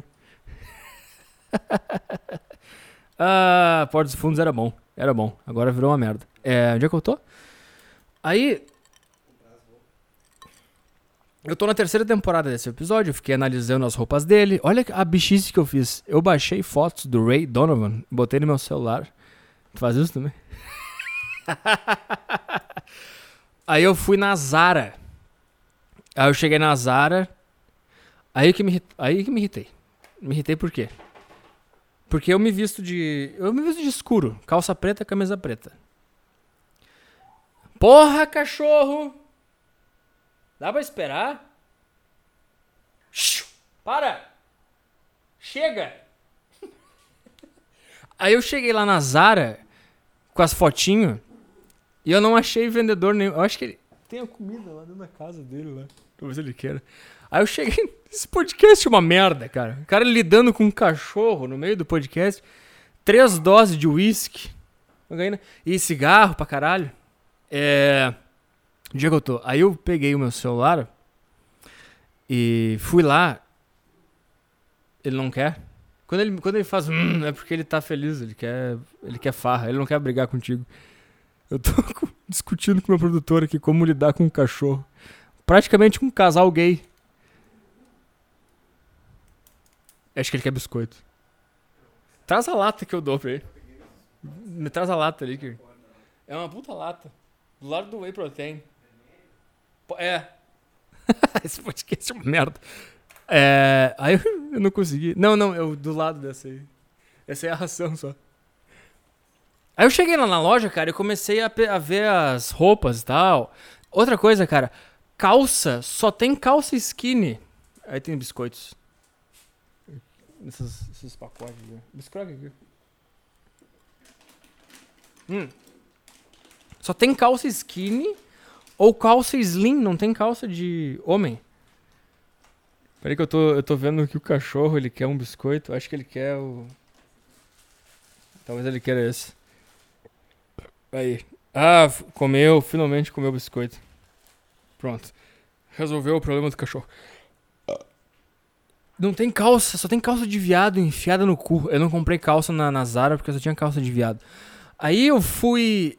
Eu fiquei ach- tentando achar um vendedor, não tinha ninguém. Eu, tá, foda-se, vamos lá. Aí eu fiquei com o celular na mão, ah, analisando a roupa do Ray Donovan e comparando com a roupa que tava no, na loja. Será que é igual? Será que não é? Será que vai ficar igual esse cara? Será que, será que eu vou ficar foda que nem ele fica foda?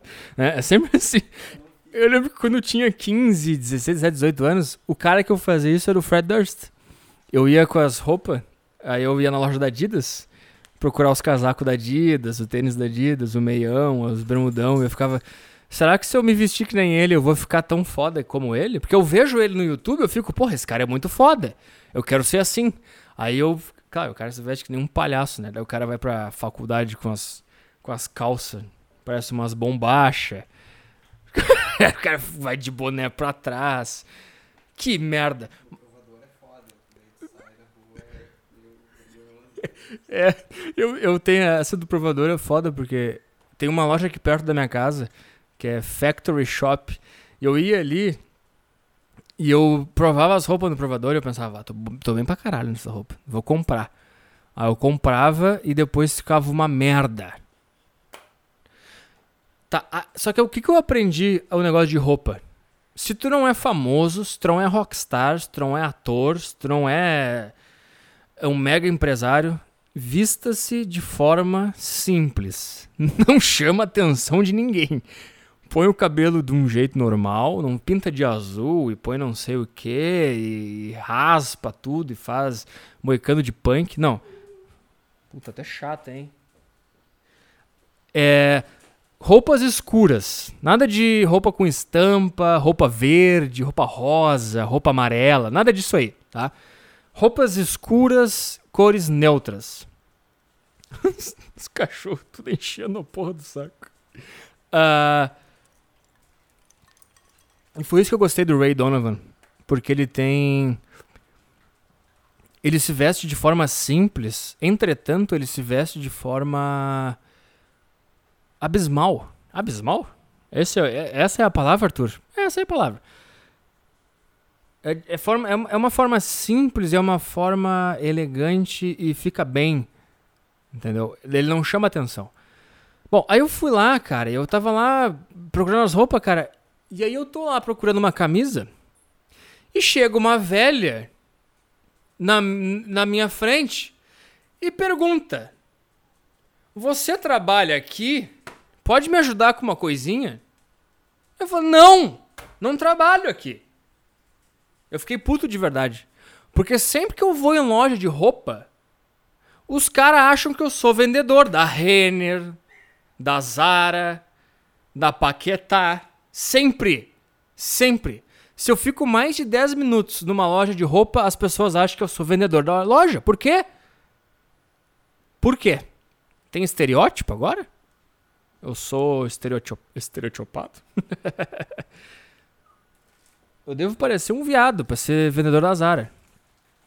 Só que como isso já aconteceu comigo várias vezes, eu fiquei puto com a velha. E eu poderia, naquele momento, enfiar a mão na cara dela. Mas eu olhei pro chão e falei, não, e ignorei. E continuei procurando uma calça, comprei uma camisa. Daqui a pouco chega outro cara. Tu trabalha aqui, pode me ajudar? outro cara. Eu falei, não. Comecei a ficar puto da cara. Eu tava de calça preta, sapato preto e camisa preta. É, é, é, é roupa de vendedor. Para! Dá tudo. Dá tudo que tu quiser. Ele não vai comer, que vai. Vai sim. É... Enfim. Por que eu tô nessa história? Não, e aí depois outro cara, de novo, chegou em mim e perguntou se eu trabalhava lá porque ele tava precisando de ajuda. Outra coisa, tinha uma vendedora muito gostosa na Zara do Iguatemi. Muito gostosa. Eu nunca vou comer porque eu sou um lixo. Ai, cara, que tristeza, cara. Por isso que é fácil. Ele quer comer o plástico. O cachorro débil mental tinha um pacote com biscoito. Aí o produtor deu os biscoitos pra ele. E ele pegou o pacote pra comer. Agora ele tá lambendo o chão. Com uma mosca na cabeça. Eu acho que a minha tristeza. Se eu tiver. Vamos ver. Por que eu tô triste? Será que eu já fechei o Ray Donovan? Fechei, foda-se. Tô com um relato aqui pra contar. Só deixa eu. Eu tentar. Deixa eu tentar. Entender a minha tristeza nesse momento. Por que, que eu tô tão triste, cara? Porque assim, ó, durante a minha semana, eu tava muito animado pra gravar o podcast. Eu pensei, sábado eu vou ficar sozinho. Vai ser o último, o último dia do ano. Eu treinei ah, o ano inteiro, eu me alimentei bem. Eu fiz tudo que eu tinha pra fazer. Eu tô correndo domingo. Eu tô fazendo tudo certinho. Eu tô investindo nas minhas coisas. Eu tô ganhando dinheirinho, tá tudo bem. Então, cara, no dia 31 de dezembro eu vou me estragar, vou fumar, vou beber, vou cheirar. E. e vamos lá, vamos gravar o podcast e tal. E aí eu, eu lembro que, cara, eu tive que montar o esqueleto desse podcast. Eu tive que montar os blocos e tal. E eu fiquei ouvindo as músicas na minha cabeça. Na minha cabeça, não, eu fiquei ouvindo os blocos. E imaginando as músicas e pensando, porra, vou estar bem pra caralho né, no sábado, vou gravar esse podcast, vou cantar a música, vou ficar feliz, vou estar berrando, vou estar pulando. E eu não sei o que aconteceu, cara. Aí, sexta de noite, eu me deu um negócio horrível, cara. Uma sensação tenebrosa. Uma, uma, um peso, assim, uma, uma. Eu acho que no fundo, no fundo, eu vou tentar ser bem sincero comigo. A arte desse podcast é falar coisas que o meu cérebro não quer que eu fale. Eu acho que o fundo, no fundo, eu tô muito triste porque ninguém quer dar pra mim. E. e. Eu só dou match com gordas e feias. Sempre que tem uma menina que eu penso, puta, isso aqui eu ficaria muito feliz se eu desse match com essa pessoa. Eu sairia comemorando, é, soltando foguete. Aí eu fico olhando pra ela, pra fotinho dela e eu e eu penso assim, eu vou apertar no verde e vai dar match, porque essa aqui é bonita. Eu não sou feio ou sou pra caralho. E aí eu não sei. Será que eu Eu tentei mentir pra mim durante esse ano que eu sou um cara bonito. Só que agora eu tô percebendo que não sou, não. Que eu sou um verdadeiro de um lixo completo. Aí. E eu comecei a. sempre que aparecia uma bonita, eu fazia assim com a, minha, com a minha cabeça. Eu ficava num momento de suspense, assim, aperto no verde e vai dar match. Vamos lá. E não dava, e nunca dava. Nunca deu, nunca dava match com as bonitas. Aí eu, eu, eu, eu, eu, sabe o que eu fiz? Eu comecei a distribuir por tudo que aparecia. Eu nem via foto, simplesmente apertava verde, verde, verde, verde, verde, verde, verde, verde. Sabe quantos matches deu, cara? Em um mês di- disso aí, zero. E ontem eu acho que porque eu bebi, mas acho que eu bebi porque eu tava mal. Eu comecei a beber porque eu tava mal. Porque eu tava jogado no sofá, na sala, vendo TV, mal, mal, mal, mal, mal, mal, muito mal. Pensando, cara, eu tô, me- eu, tô me enganando, eu, tô, eu, eu não vou ser nada. Isso aqui não vai, vai, não vai dar em nada esse podcast. Tu vai se formar na faculdade, não vai ter trabalho nenhum. Tu é odiado na faculdade, tu não vai conseguir trabalho. E fudeu, cara. Fudeu. Aí eu eu tava mal no sofá, e eu eu pensei, cara, tem cerveja na geladeira. Aí eu tomei uma cerveja e fiquei pior ainda, cara. Fiquei pior ainda. Fiquei pior ainda. E eu não sei, cara. E, e aí tem, tem esse, esse é problema também, cara. No- O Tinder é um reflexo da minha vida. Porque. Tirando. Eu vou ser bem justo aqui. Tirando uma menina, que é muito bonita, que eu consegui falar, eu saí com ela e tal. O resto que me apareceu, cara, é nota 6.0 pra baixo. E não é nem o ponto que eu quero comer todo mundo. É o ponto que ninguém daria pra mim nessa cidade. Esse é o problema.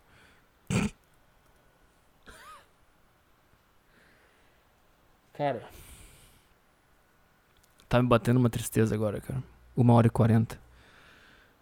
Esse podcast tá muito ruim. Eu, eu bêbado e drogado. Sou muito ruim. Eu achei que eu ia ficar bem bêbado. Eu achei que eu ia ser mais criativo, mas não dá mais, cara. Drops. Um aviso do produtor. O produtor está bebendo todos os dias desde o Natal. Bêbado, ele pensa menos. O álcool te faz pensar menos? Que cagada, então, que eu fiz.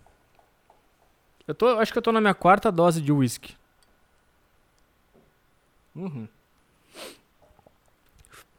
Sexta-feira que vem eu vou estar com uma vergonha de gravar esse podcast. Sexta-feira que vem eu, eu, eu peço perdão. Cara, esse cachorro tá enchendo os tubos. eu vou pausar aqui. Eu voltei, eu tava cuidando do cachorro que tá morrendo. Ah, sim, de bebê, né? Ah, foram eles que votaram e vocês fizeram a pior cagada da vida de vocês. Vamos ver aqui um relato aqui, ó. Petri, no início do ano fui morar em Orlando com dois amigos. Ah, eu acho que esse cara aqui, na época do, da eleição do Trump, eu não sei se é esse cara, mas tem um cara que mora na Flórida, que me ouve, ele disse que ele votou no Trump só por causa de mim. E o Trump ganhou na Flórida. Hein? Podcast saco cheio, hein? Saco cheiro. Petri, no início do ano eu fui morar em Orlando com dois amigos. Chegando lá, tínhamos três planos iniciais. A. Tentar jogar em algum time, que eu creio ser de futebol. Vender doces e posteriormente montar uma doceria. É um bom, uma boa época para montar uma doceria. Na, no- na época onde os níveis de obesidade do, do planeta estão aumentando cada vez mais.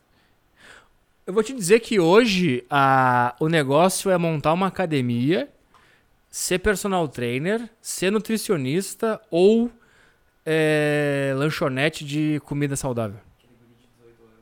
Ah, é. É verdade. Aquele cara de 18 anos lá que que tava sem saber o que fazer. Se, se tem alguma se alguma lâmpada acendeu na tua cabeça quando eu falei isso, vai. Se não acendeu, procura outra coisa. Até tinha um outro relato de um cara que abriu uma lanchonete ah, que o cara me mandou aqui. Eu não sei se é esse aqui, não é. Depois eu acho. Ah, vamos ver. Vender doces, tá. Ele queria, tá. Se, se tudo der errado, faríamos o que aparecesse. Assim que chegamos, fomos em todas as sedes de clubes profissionais e semiprofissionais que encontramos. Afinal, somos brasileiros e seria bem fácil.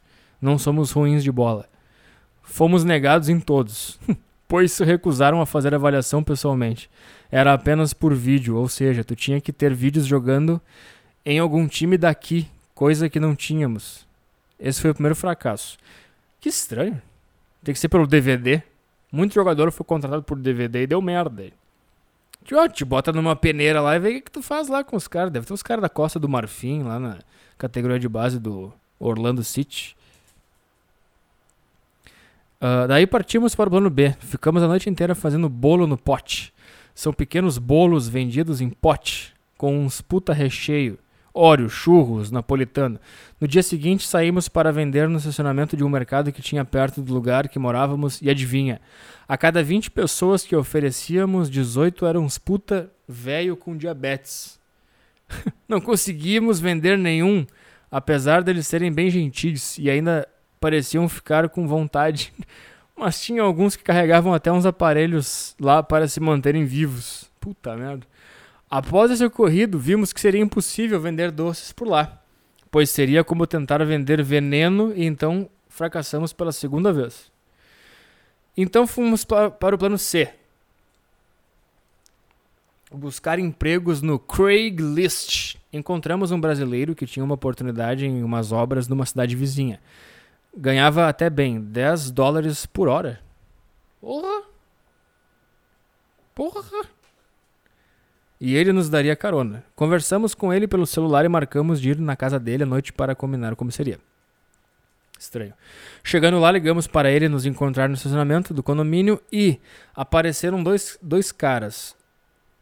Um velho com um roupão e roupão de banho e um novo com cabelo molhado. Eram uns puta cara viado. Mas entramos na casa, ainda tínhamos a esperança do emprego. Perguntávamos sobre o emprego e eles mudavam de assunto ou tentavam ligar para o amigo deles, que era o dono da empresa de obras. Enquanto isso, estava passando um filme na Netflix de tubarão. E quando ele ia comer as pessoas, o cara velho fazia comentários do tipo: Ai, ele não pode comer a mulher, eca. Em inglês, né? Como é que seria essa frase em inglês? Oh, he, he can't eat the woman. Eca. Como é que seria eca em inglês? Ew. Urgh. Ele começou ainda a falar que já havia morado em Nova York e trabalhava de fazer massagem. Pareceu o Almacemar agora. Massagem. E no andar de cima tinha camas de massagem. Cara, olhamos uns para os outros com aquele olhar de fudeu. Começamos a falar que tínhamos que sair. Eles insistiram para ficar. Mas vazamos na primeira oportunidade. Naquele momento só lembrei do seu podcast falando de como os gays são felizes, pois se fôssemos, já teríamos descolado um sexo fácil e de quebra um emprego. E essa foi a história dos meus três fracassos no ano. um, um surubex e um empreguex pagando 10 dólares na Flórida, 10 dólares por hora. Ai, cara. Se é verdade que álcool faz o cara pensar menos, é verdade que eu não consegui pensar em nada nessa, nessa história aqui. Eu fiquei só curioso com o negócio do futebol, cara. Jogar futebol. Eu sempre penso essas vezes, se eu tiver um filho, eu ia, eu ia mudar pra um país que não tem cultura de futebol, mas que tem time. E aí eu ia fazer o cara jogar bola lá, porque o cara tem DNA de latino, latino é bagaceiro, só pra fazer coisa bagaceira, ia jogar bola. Aí eu botar ele pra jogar bola desde criança nos times lá, sei lá, vai pra Letônia e bota lá pra jogar nos sub-15 dos times da Letônia. Fica rico com um filho e acabou, cara. Por falar em filho, eu vou abrir aqui. Foda-se. O meu ouvinte mais antigo do podcast vai lembrar da loira que eu queria morar com ela na Suíça. Lembra? Aconteceu, cara, que eu sigo ela no Instagram. E é uma a notícia é ruim, é muito ruim. E aí, cara, bom, terminou esse semestre e eu achei, pô, semestre que vem eu vou continuar vendo ela, né? Vai ser meu colega em mais umas cadeiras. Não. Eu acompanho ela no Instagram, eu não vou dizer, mas ela conseguiu um emprego. Foda. Foda. No Rio de Janeiro. Ou seja, eu nunca mais vou ver essa mulher na minha vida. E. Se bem que eu não tinha chance nenhuma, porque ela é nota 10. É 10 barra 10. Pra ficar com ela tem que ser modelo, tem que ser. Dá-lhe o, dá-lhe o celular, vou te mostrar ela. Tem que ser modelo, tem que morar sozinho. Imagina essa loira 10 barra 10 com emprego no Rio de Janeiro, numa puta empresa. Aí eu chego pra ela, ai, quer ficar comigo? O cara mora com a mãe, 27 anos. Cachorro, cuidando de cachorro que tá morrendo. O cooler do cara no computador é um ventilador. O cara fica bêbado e chora, que nem um viado. Cara, tem 27 anos jogar PES, porque o cara tá na adolescência ainda, porque o cara lembra que quando ele era adolescente jogava PES 6 e tudo era legal, então ele fica tentando jogar PES em 2016 para que as coisas sejam legais também. Mas não são. É, que, mas não sei mais, cara. E aí tu vai fazer o que com essa pessoa? Não tem menor, não tem menor condição. Menor condição. Agora no Rio de Janeiro, então, deve ser só os caras bem sucedido, cobertura em Copacabana. Não tem como concorrer com isso. E eu lembro que eu sigo ela no Instagram e no dia que ela eh, postou a fotinho ali comemorando a vaga e tal, que ela conseguiu o emprego, eu fiquei muito mal. Mas muito mal. Eu fiquei triste pra caralho.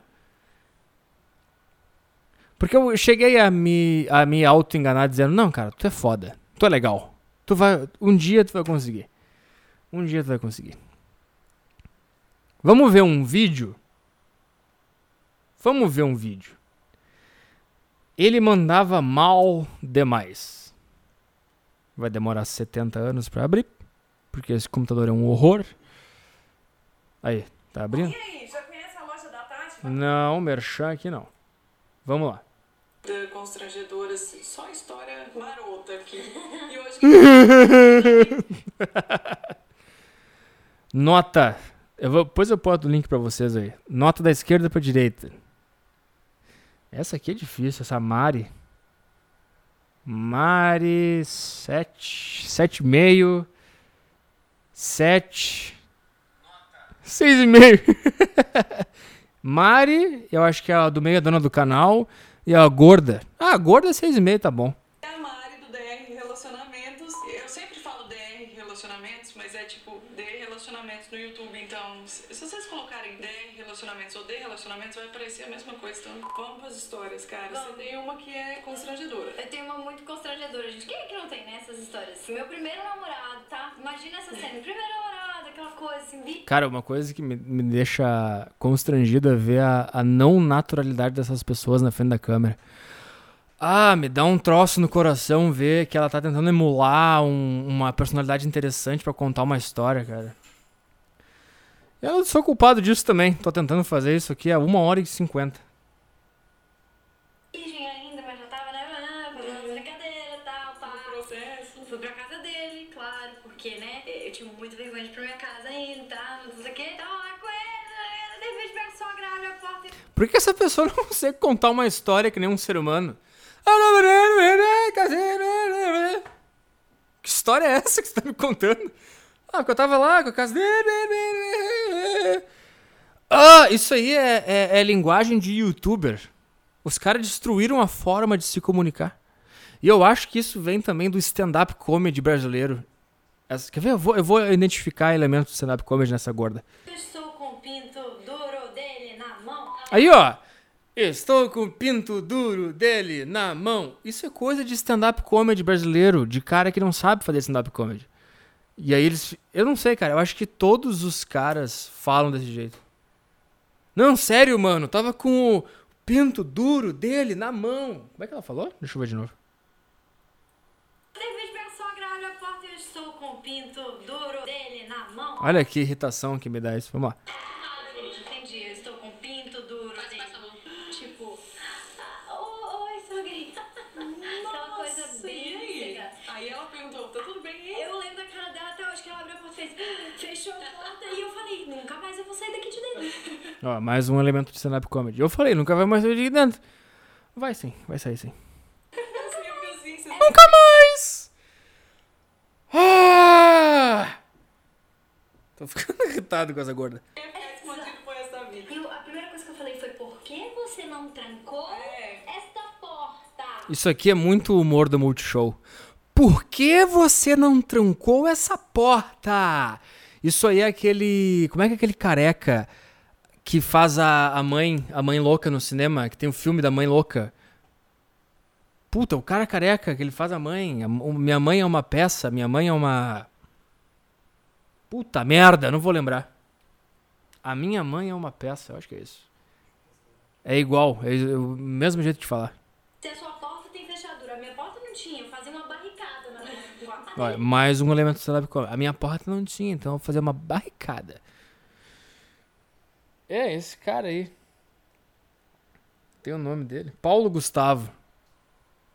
E tinha, ele não trocou. Aí eu falei isso, nunca mais vou sair daqui de dentro, nunca mais quero olhar pra cara de ninguém, eu vou fazer aqui, ficar aqui. Vai virar um avestruz. Exato. E aí? Mas no final das contas você saiu em algum momento, porque Em você tá aqui eu agora, você tem que ter saí. saído, né? Nossa, eu vou avançar, eu quero ver qual é a história.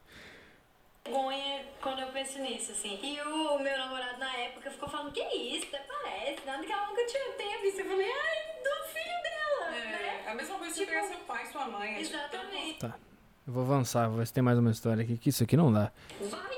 A pessoa, ela não É tem vida. limite. Ah, essa história é legal. Eu ouvi isso aqui. Tipo, querendo dormir. Pera aí, assim. vamos ver, Denise. E era a primeira transa com Não, não, não. Botar essa história dessa, dessa aqui é legal. É Mari, é o nome dela. Eu. Volta, volta, volta. Volta. Eu sei do que você gosta, melhor do que você. Volta. né? Mas o cara não conseguiu. Volta. Então, aquele, sabe, uma lição, na verdade. Tá, aqui, ó. Tem uma história triste, trágica. Foi, foi basicamente a pior transa da minha vida. Que foi um cara, assim, pra começar, aquela pessoa que não tem muita noção, sabe? Então, aquele, sabe aquele cara que faz aquele oral, tipo, blá blá blá blá blá. blá? Sei. Tá. Já começa Começa errado. assim, já começou assim. Legal é passar os dentes na minha cabeça. Filha da puta.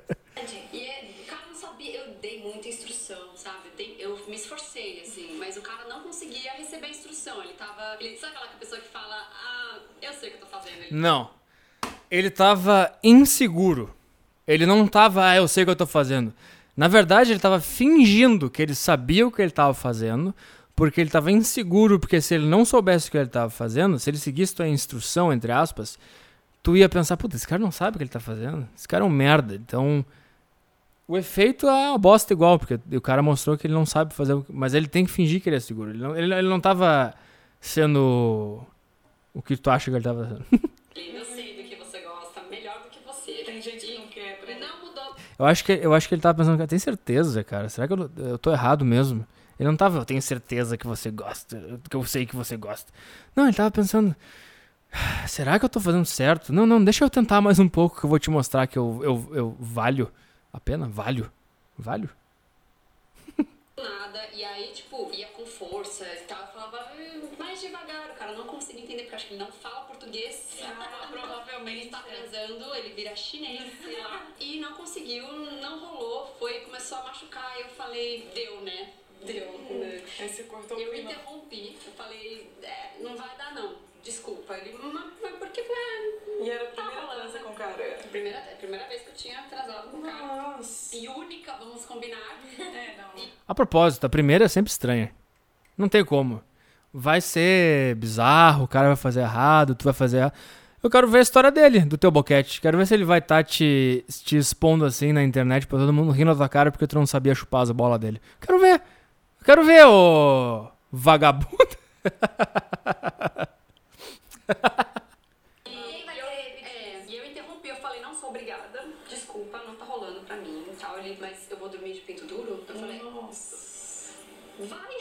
A pessoa, ela não É tem vida. limite, né? E aí eu virei pro lado, tipo, querendo dormir assim, em posição fetal, assim, um pouco traumatizada, e de repente eu começo a ouvir que ele está se masturbando do meu lado, na cama, e sentindo a cama fazer assim. E eu, tipo, isso não tá acontecendo. Isso não está acontecendo.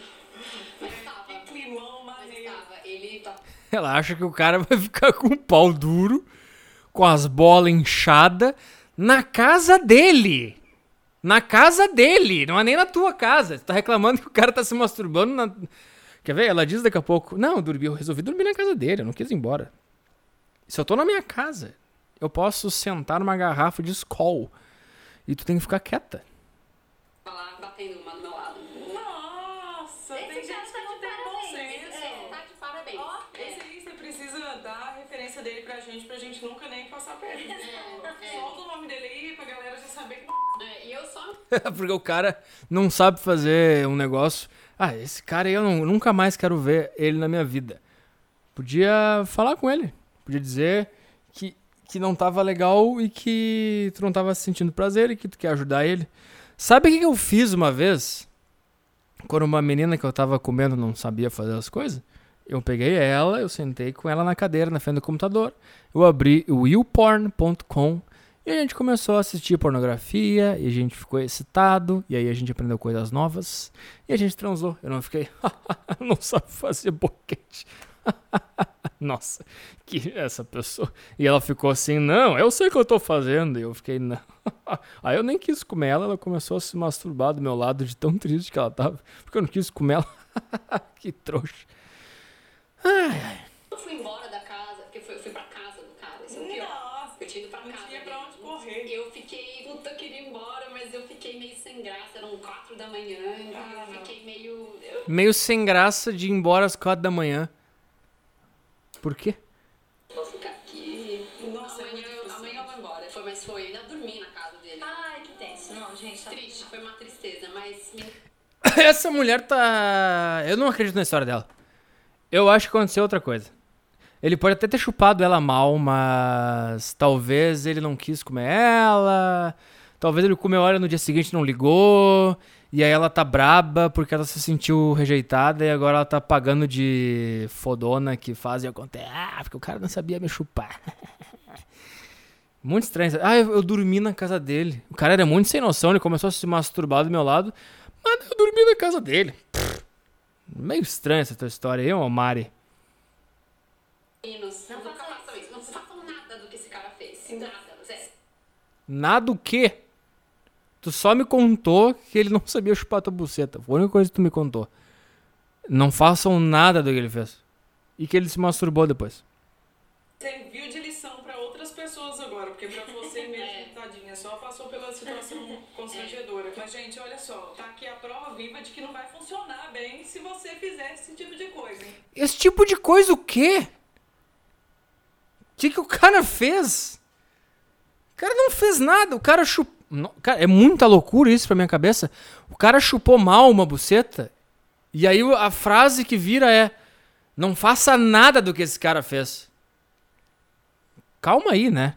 Calma aí um pouquinho. Pelo amor de Deus, vamos relaxar aí o. Esse cu aí, sabe o que tá acontecendo com essas mulheres? Então evitem. Sim. Mas depois sabe, nunca mais viu ele. Não, mas sabe o que eu fiz? Eu não resisti, né? Que ele tinha trocado o telefone antes, antes de a gente ir pra casa dele. Vai se fuder. Resumo da ópera.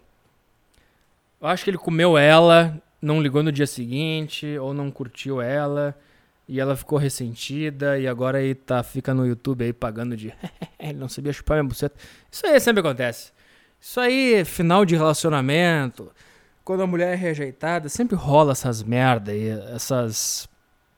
Essas coisas da mulher começar a rebaixar o cara por causa de pau pequeno, ah, não sabe me comer, ah, a altura dele. Isso aí rola comigo, rola com gente que eu conheço. Ai, cara, que tristeza. Daqui a pouco eu volto aí com o terceiro bloco do podcast Saco Cheio.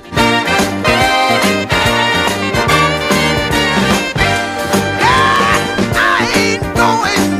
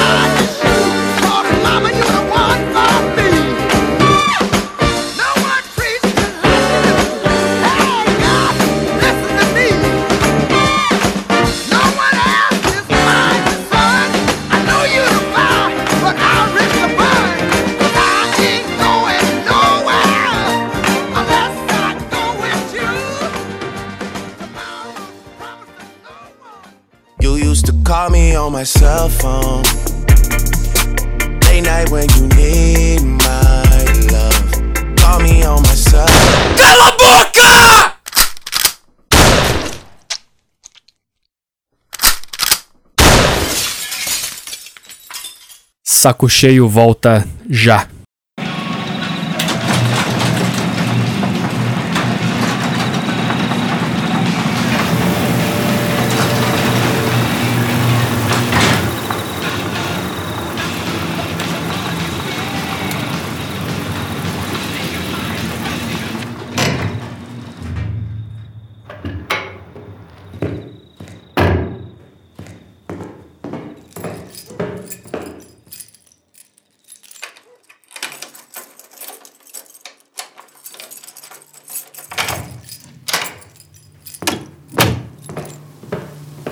Noite, amor.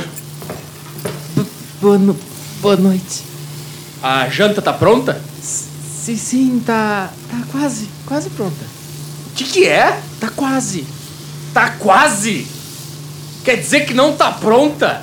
Não, não, não, não tá pronta ainda. Então espera aí que eu vou colocar a minha regata. Não, não, não, a regata não. Agora você vai aprender.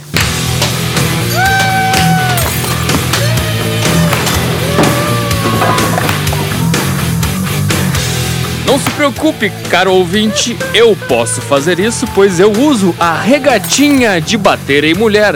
Compre já a sua por R$ 14,99 em qualquer loja de roupas e ajude a criar mulheres melhores.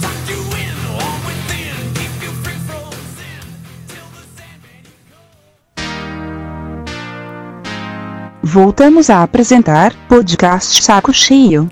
Vamos lá.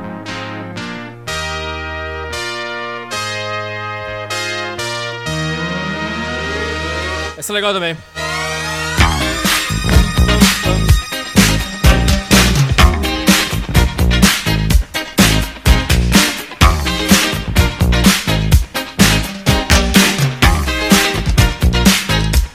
Ó a gaita.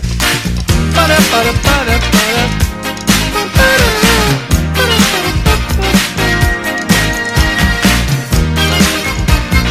Muito bem, senhoras e senhores, bem-vindos ao terceiro bloco do podcast Saco Cheio. Vamos lá! Everybody wants you. Everybody wants your love. I just like to make you mine alright. Agora o refrão, ó. Vem, vem. Na na na na na na na na na. Baby, give it up, give it up, baby, na na na na. Baby, give it up, give it up, baby, give it up.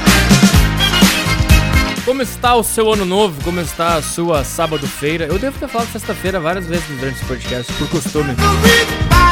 Mas é sábado. 31 de dezembro de 2016. Just like to make you mine, all mine. Tá falando de novo? Achei agora.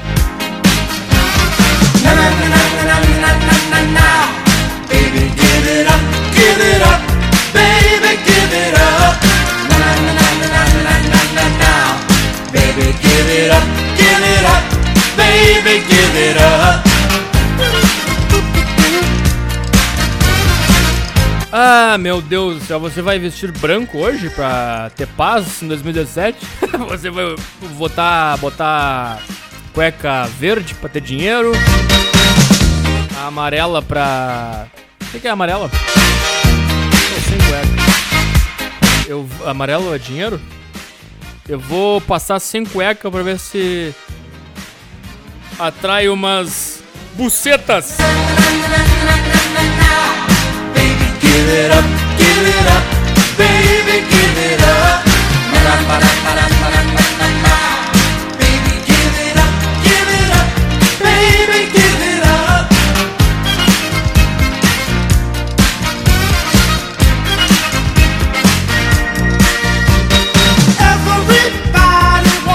seguinte, quatro, tô treinando minha quarta dose de whisky. Estou completamente embriagado. Vai dar meia-noite, vou estar dormindo, vou estar jogado no chão. Give it up, baby, give it up. Eu tô sentindo a tristeza que não é a tristeza desesperadora, é só aquela coisinha no fundo do cérebro. Te destruindo internamente.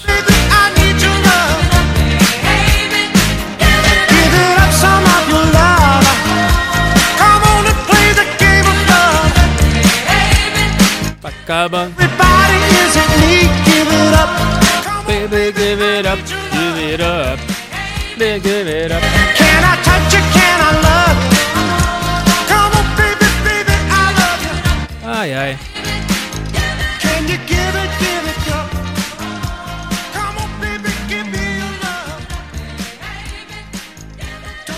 Deixa eu começar o terceiro bloco de novo, tentando entender a minha tristeza.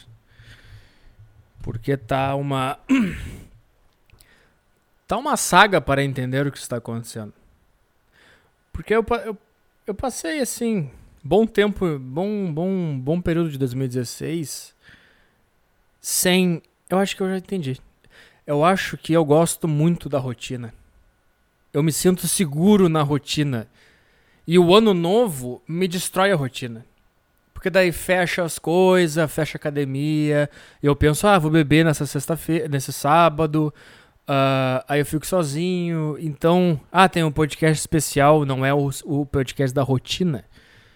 E eu acho que sair da rotina me tira do conforto. E me tirar do conforto me deixa inseguro. E insegurança me traz tristeza. Ah. Além de me sentir um lixo completo. Ah. Ao me olhar no reflexo. É... Será que é isso que tá acontecendo? Drops. Bêbado não entende nada, só se deixa levar. Até tenta entender e dá tilt.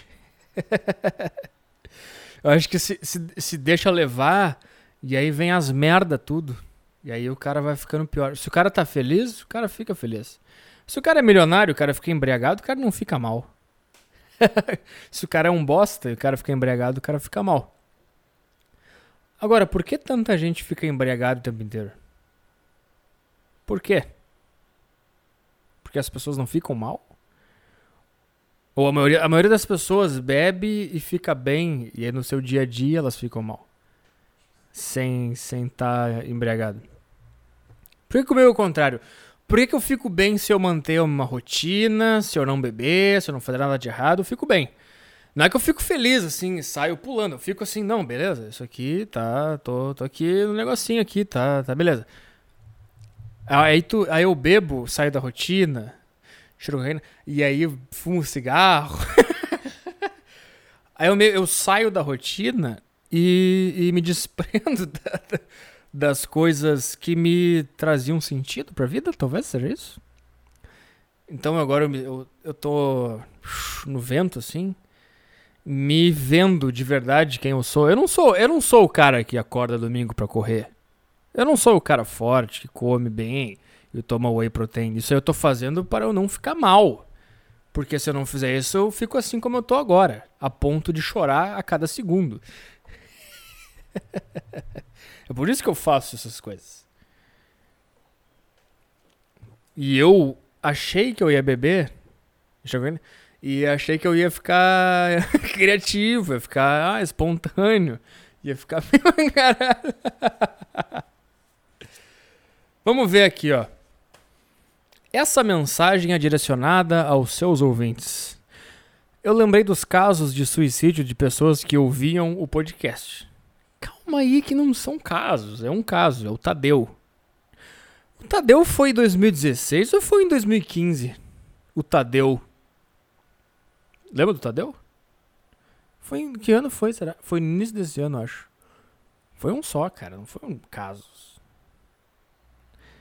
Em meio aos ouvintes gays, pseudonihilistas e etc., existem pessoas realmente depressivas. E para aqueles cogitando suicídio, eu relembrarei alguns ensinamentos do nosso Peturi Sama.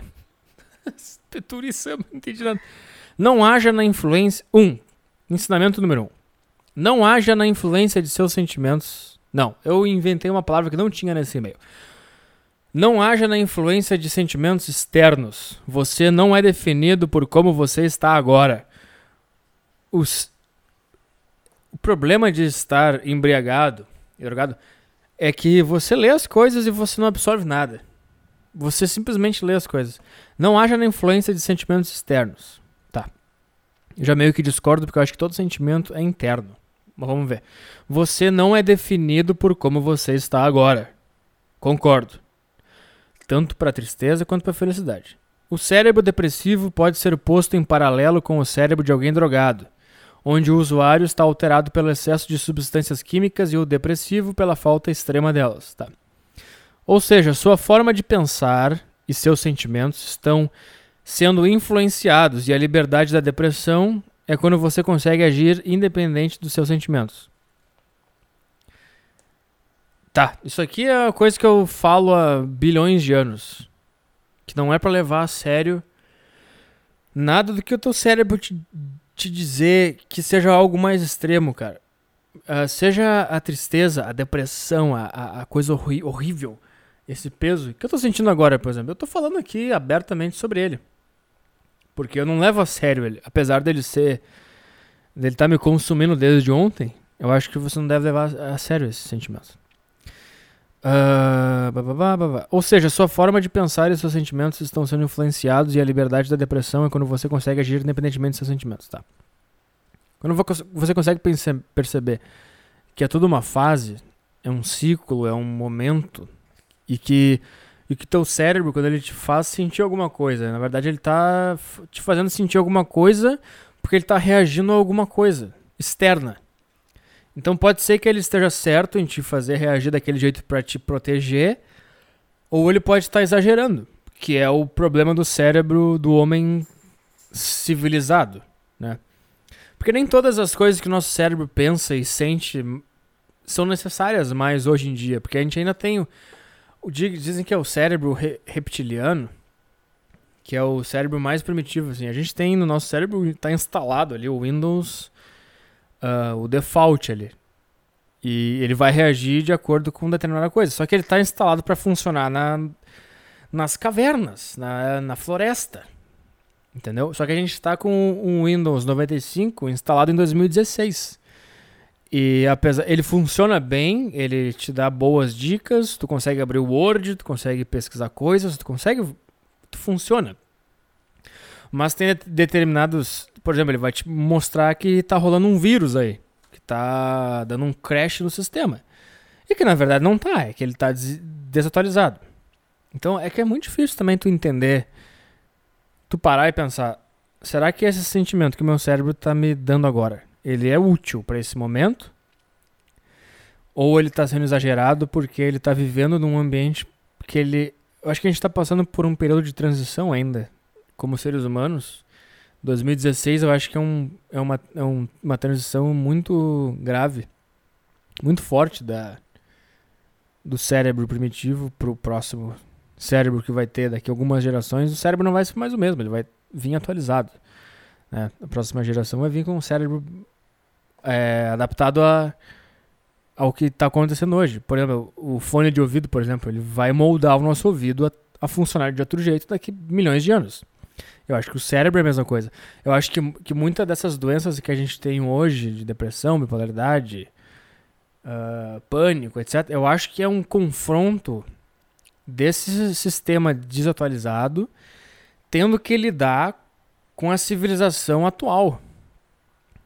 Que apesar dele, nosso cérebro ser nosso amigo fazer de tudo pra gente sobreviver, eu acho que por ele estar tá ainda vivendo na época das cavernas, acaba criando determinados conflitos, entendeu? Uh, onde é que eu tô? blá, blá, blá. Ou seja, sua forma de pensar e seus sentimentos estão sendo influenciados, e a liberdade da depressão é quando você consegue agir independente dos seus sentimentos. Tá, conseguir ver os teus sentimentos de fora, entender por que, ele está acontecendo. Será que ele está ele tá certo ou ele está errado? E você alcança isso quando entende que sua dor é derivada da incompatibilidade de existir. Tá. Você se machuca tentando ser feliz, mas o que você não entendeu ainda é que não precisa ser. E que uma vez entendido isso, você será. É. Enxergar a felicidade como um sentimento qualquer é o primeiro passo para ser feliz, né? Não buscar a felicidade é o primeiro passo para ser feliz. Ah, porque, por exemplo, cara, ninguém busca a tristeza. Mas eu tento pensar assim, tá, a tristeza é negativa e a felicidade é negativa. Tá, mas isso foram conceitos que nós demos. Pro nosso cérebro, continua sendo uma química, uma reação química, disparou esse sentimento, disparou aquele sentimento. Ele não faz ju- juízo de valor. Ah, isso aqui é ruim, isso aqui é legal. A gente que criou o juízo de valor em cima disso. Ah, isso aqui é bom, porque eu tô sentindo, tô, tô sendo feliz. Isso aqui é bom. A gente, a gente que decidiu, isso aqui é bom, porque a gente se sentiu bem. Só que se sentir bem era uma defesa do nosso cérebro para te dizer, olha, essa situação é legal. Isso aqui tu deve continuar fazendo. É muito difícil entender isso. Só que o problema é quando tu percebe a felicidade e aí tu pensa, opa, eu quero isso. E tu fica forçando sentir isso o tempo inteiro. Seria tão prejudicial quanto um cara que quer ser triste. Todo, todo mundo, se, se eu chegasse agora pra uma pessoa e falasse, não, eu tô lutando pra ser triste. Eu quero ser triste. O cara ia ficar, como assim? Tu quer ser triste? Pra mim, é, é- é estranho também quando alguém fala que quer ser feliz. Como assim tu quer viver? Tu tá me dizendo então tu quer viver sendo refém de uma reação química do teu cérebro? É isso que tu tá querendo fazer na tua vida? Tu vai ficar sempre em busca de que o teu cérebro produza uma coisa que te deixe desse jeito. Ao invés de se. Eu, eu acho que o máximo que dá pra fazer é ser neutro o máximo possível. A gente vai ser neutro o máximo que der. E a gente vai curtir. Vai chegar a tristeza, a gente vai entender, ó, isso aqui é tristeza. Vai chegar a felicidade, a gente vai ser feliz. E é isso. É... Uma vez entendido isso, você será feliz, tá? É, que eu acho que quando você entende que a felicidade é rara, quando ela chega, tu aproveita ela. E tu pensa, eu não mereço isso aqui mais do que tá acontecendo agora, né? Vai vir outro dia, não sei quando, mas vai vir. De resto, vai ser uma coisa neutra. Quantas versões de você você conhece? Eu estive nas profundezas da depressão por tanto tempo que esqueci quem eu era, quando eu conseguia correr, quando eu tinha energia, fôlego, ânimo, força, quando eu era forte.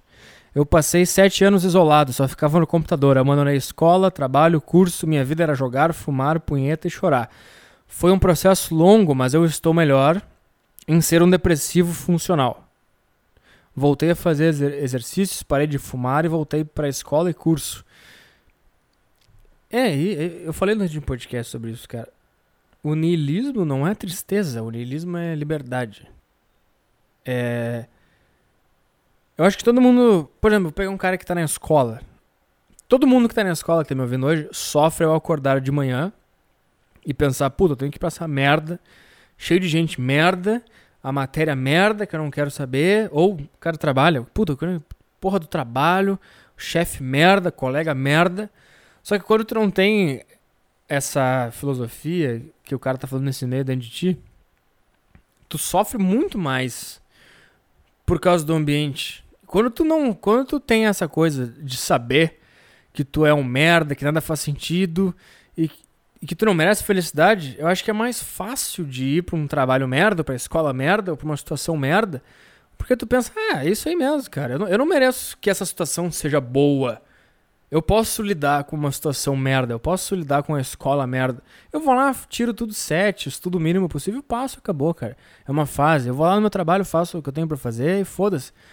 Acho que quando tu vê sentido na vida, tudo se torna muito mais pesado. Tu fica, puta, que saco, isso aqui faz sentido. É aquele negócio que eu falei, cara. Se a vida fizesse sentido, eu estaria preocupado demais. Eu estaria muito mal agora. Eu não. eu- quando eu- o negócio do Grêmio lá, quando o Grêmio foi campeão, que eu fui na Guete, que eu fiquei feliz, que eu abracei meu primo, que eu fiquei, porra, o Grêmio foi campeão. Se a vida fizesse sentido, eu não ia me importar com o Grêmio. E é justamente porque a vida não faz sentido que eu tenho a capacidade de comemorar porque uns caras chutaram umas bolas na rede e levantaram um pedaço de ferro. é por causa disso. Antes eu achava, ah, nada faz sentido, então isso aqui, futebol não faz sentido. Mas é porque eu tava procurando que as coisas fizessem sentido. Agora eu percebi, não, nada faz sentido. Então, eu posso ouvir Alanis Morissette, eu posso chorar, eu posso dizer que eu sou viado, eu posso falar sobre comprar roupa do Ray Donovan porque eu sou um idiota, eu falo sobre beber uísque porque o cara bebe uísque no seriado, eu posso falar sobre eu chorar por causa da minha ex-namorada, posso falar sobre um monte de coisa porque nada faz sentido. Se as coisas fizessem sentido, eu estaria preocupado. Voltei a fazer exercitar. O último estágio dessa minha mudança foi meu computador quebrar e eu não ter mais dinheiro para nada. Isso levanta uma questão. Quem sustenta o seu fracasso? É impossível ser um merda sem financiamento e você precisa aprender isso por si só. Corte sua internet e qualquer coisa que sustente seu comodismo. Na minha opinião, é um dos melhores apoios para mudar. Enfim, meu ponto é que você não conhece o você forte. O que você aguenta. Puta, telefone tocando aqui. O que você aguenta. Onde é que eu tô? O telefone tá tocando, tô completamente desconcertado. Tá, o como você aguenta correr, puxar ferro, o que você se alimenta bem. E se engana quem acha que existe uma diferença entre a mente e o corpo. O que acha que sua versão forte sentiria sobre a vida? Entendi muito bem. Estou trabalhando para descobrir o. E acho que antes do suicídio você deveria também. Eu guardo uma frase comigo do mangá Vagabonde. Que isso? E agora passo o legado para vocês. Você só sabe o que é força quando se torna verdadeiramente forte. Só um pouquinho. Vamos lá, onde é que eu tô? Onde é que eu tava no e-mail? Quem sustenta se ficar seu isso aqui? Será. Bababá. Ah tá. Quem sustenta seu fracasso? É impossível ser um merda sem financiamento e você precisa aprender isso por si só. Corte sua internet. Discordo, que daí você não vai me ouvir. E como é que o cara vai ouvir esse. esse... Ô idiota! Como é que o cara vai ouvir essa tua dica se ele cortar a internet? Como é que ele vai baixar o podcast? Diego. Diego, tô de cortar a internet? Eu? Eu fiz isso? Eu não lembro disso. Cara, eu lembro que uma vez eu tava fudido em história. Nos provão de história, recuperação, eu ia rodar. Aí. Aí. Nossa, que bosta. Aí, o que aconteceu, cara?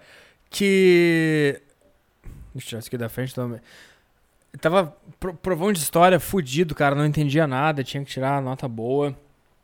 Eu lembro que eu saí da aula e fui pra biblioteca lá do, da escola e eu fiquei até as nove da noite estudando e eu passei.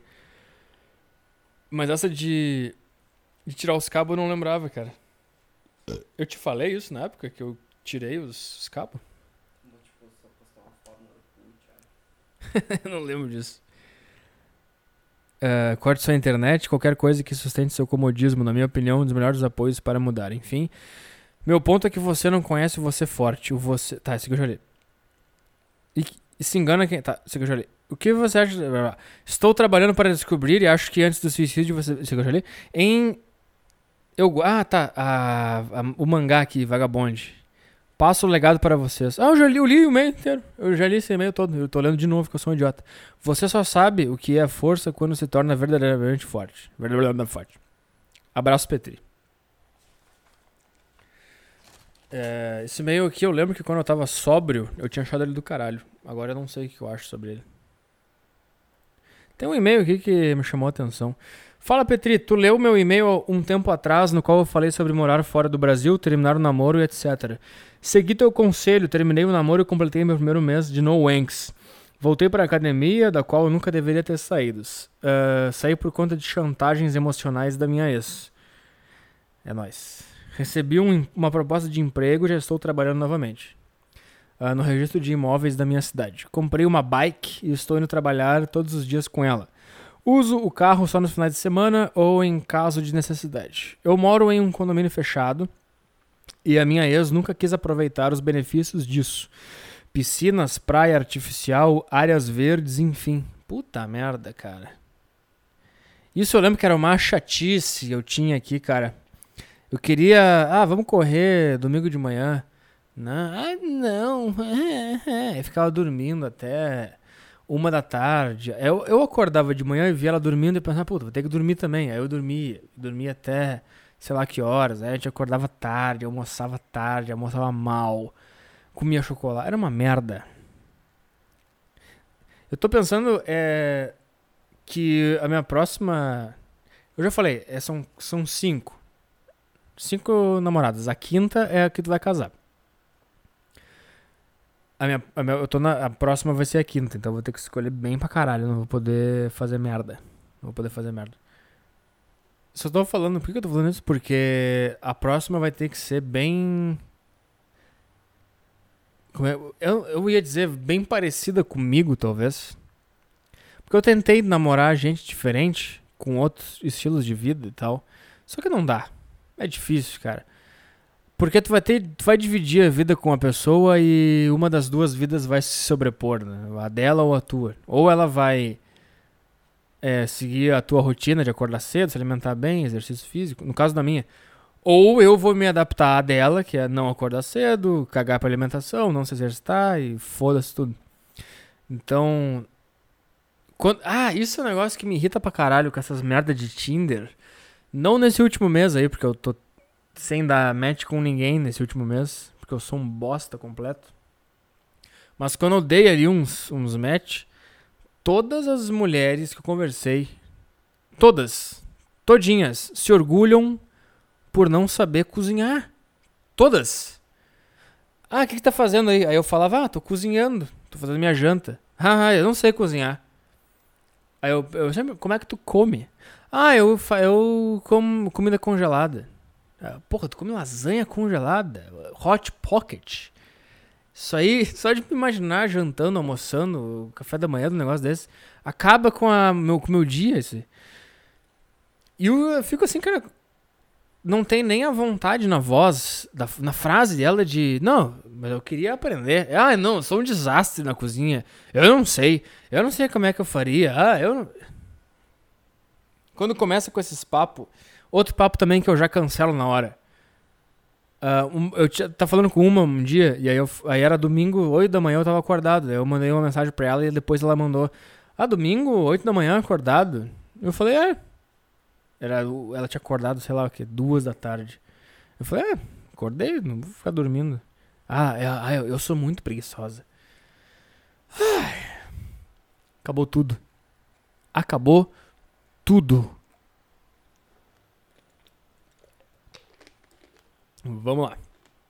Uh, nesse último mês, tenho passado pouquíssimo tempo em casa. Estou desfrutando de todas as possibilidades que aparecem. Fiz amizades novas, fiz novos contatos, minha vida tá boa pra caralho e graças às tuas palavras. Eu ainda tenho vontade de sair do Brasil e espero fazer isso em breve. Quanto ao OB, fiz 36 questões, eu precisava de 40, mas foda-se. Ah, ano que vem tu consegue. O Inter foi rebaixado, uma merda. Mas pelo menos o Trump venceu a eleição. Isso é um bom ponto de se salientar nesse momento. O Trump ganhou a eleição, o cara é presidente do planeta, cara. Que loucura. O Grêmio, ah, Grêmio campeão, mas como minha família é toda gremista, pelo menos tomei uma cachaçada de graça. E falando em beber, quero seguir focado nos treinos e irei beber na virada do ano, que nem eu. Depois vou evitar pelo menos durante os primeiros seis meses para ver o resultado. Quando o meu primeiro salário entrar na minha conta, vou poder pagar o dízimo do podcast. Caso tu torne ele pago. Uh, tá. Quanto ao No Wanks, uh, depois de 16 dias sem me masturbar, transei com uma vizinha aqui do condomínio. E foi o melhor trans da minha vida. Espero que continue assim. Um vai tomar no cu pra minha ex que fazia chantagem emocional comigo e acabou tomando um pé na bunda. É isso aí, Petri. Bom final de ano pra ti, caralho. A... Tá, cadê o cara da lanchonete? Cadê o cara da lanchonete? Não, vamos ver aqui. Textos para se irritar. Vamos ver. Esse aqui eu já li. Não tem Ruth Manus aqui? Uh... 100 frases machistas que toda mulher pode escutar na vida. Vamos lá. Abrir em nova guia. Carregando. Carregando. Carregando. Carregando. Carregando. Esse computador é uma merda, cara. Vamos lá. De 100 frases machistas que toda mulher pode escutar na vida. Por Fernanda Lopes. Aí vai o meu, vai tomar no cu, Fernanda Lopes. Nem li seu e-mail e já estou te mandando tomar no cu. 1. Um, fecha as pernas. Sim, fecha as pernas. Porque se você ficar com. É, é que, é que as pessoas são meio idiotas, elas acham que. Quando a, a família. A família.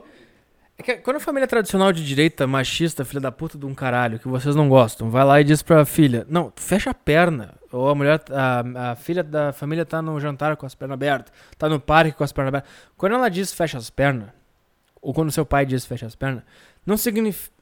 Não, é, não tem nada a ver com a pose em si. Significa o que, que representa tu estar com as pernas abertas. O que, que representa estar tá com a perna aberta? É que a tua buceta tá à disposição para qualquer esperma entrar na tua vagina.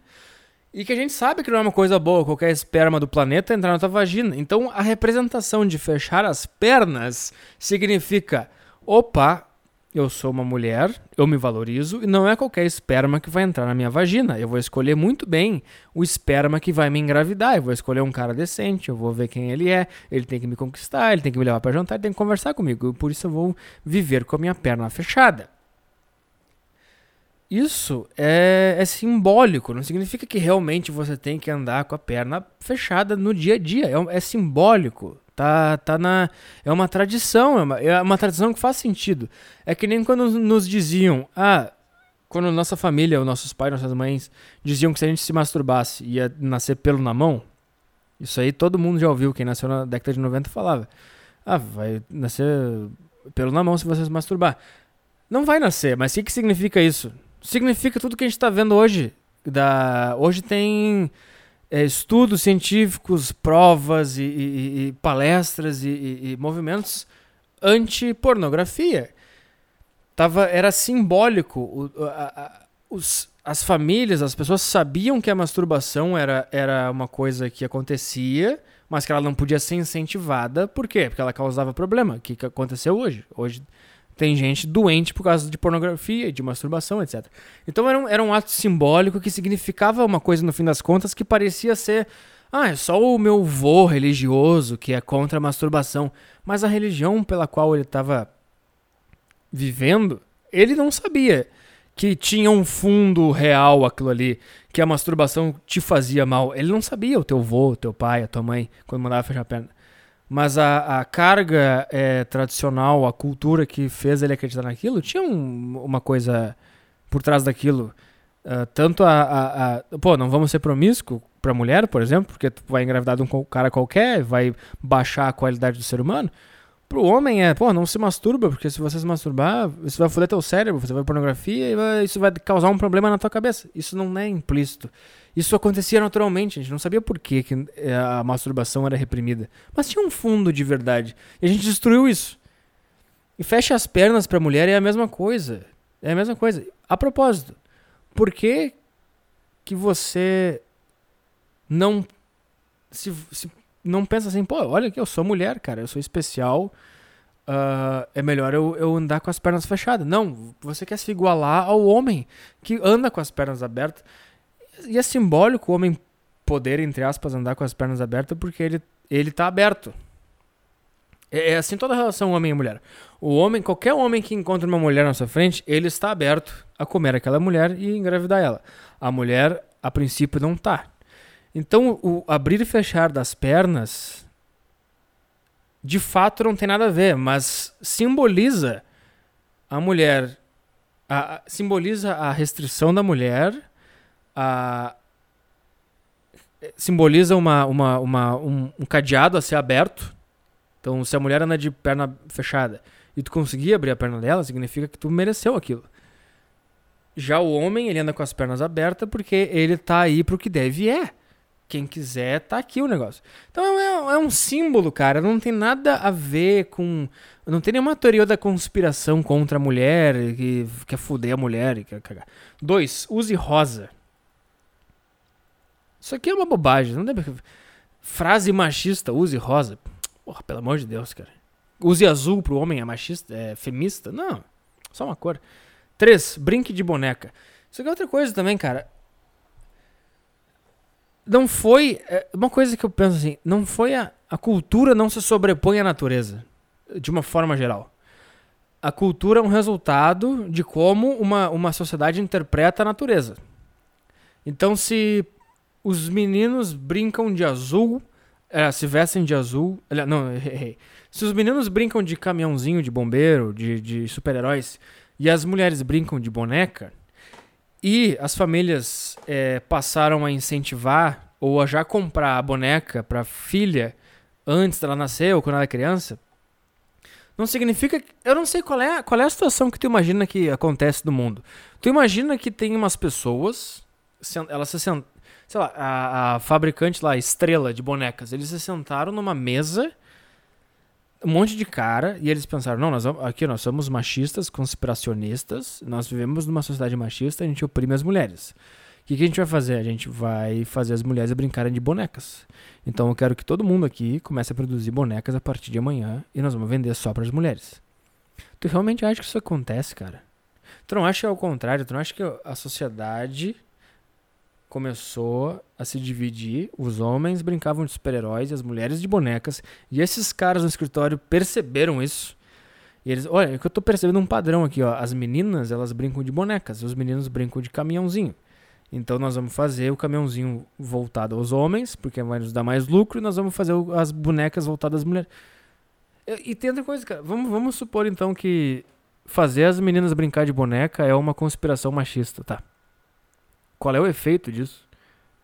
O que acontece depois disso? Elas brincam de boneca e o, e o menino brinca de caminhão. O que que é? O, o que que muda? Não entendo. Porque o cara vai crescer, vai ser caminhoneiro? E a menina vai ser o quê? vai ser a Barbie?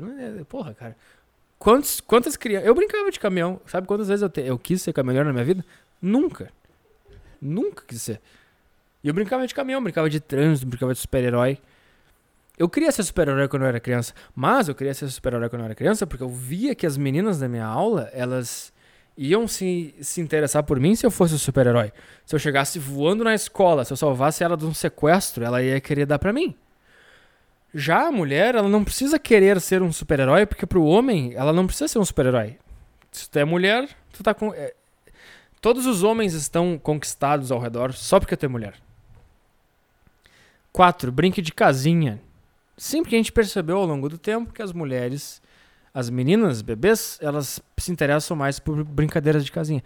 5. Palavrão não fica bem para uma mocinha. Por que, que tu tá brigando pelo dia de falar palavrão, cara? Cuidado com o que fala. Sim, porque pode dar merda. Pro, pro homem não é, não é, não é dito assim, cuidado. É dito, cuidado com o que fala, é dito pra todo mundo, mas não é tanto pro homem. Porque se o homem falar uma merda, e ele vai, ele vai tomar um soco na cara. E ele vai revidar ou ele vai se, ele vai se esquivar e pronto, acabou. A mulher, se falar uma merda, ela vai tomar um soco na cara e vai dar uma merda, porque ela é mulher, ela é mais frágil. É só isso, cara. 7. Tem que ter festa de 15 anos. Puta machista, assim. 8. Essa profissão é para homens. Sim, tem profissões para homens e outras para mulheres. E aqui é outra coisa, cara. Se tu é uma mulher e tu nasceu com aptidão para fazer um trabalho de homem, sinto muito, tu vai ouvir essa frase, mas segue no caminho. 9. Futebol não é para garotas. Correta frase. 10. Aprenda a cozinhar.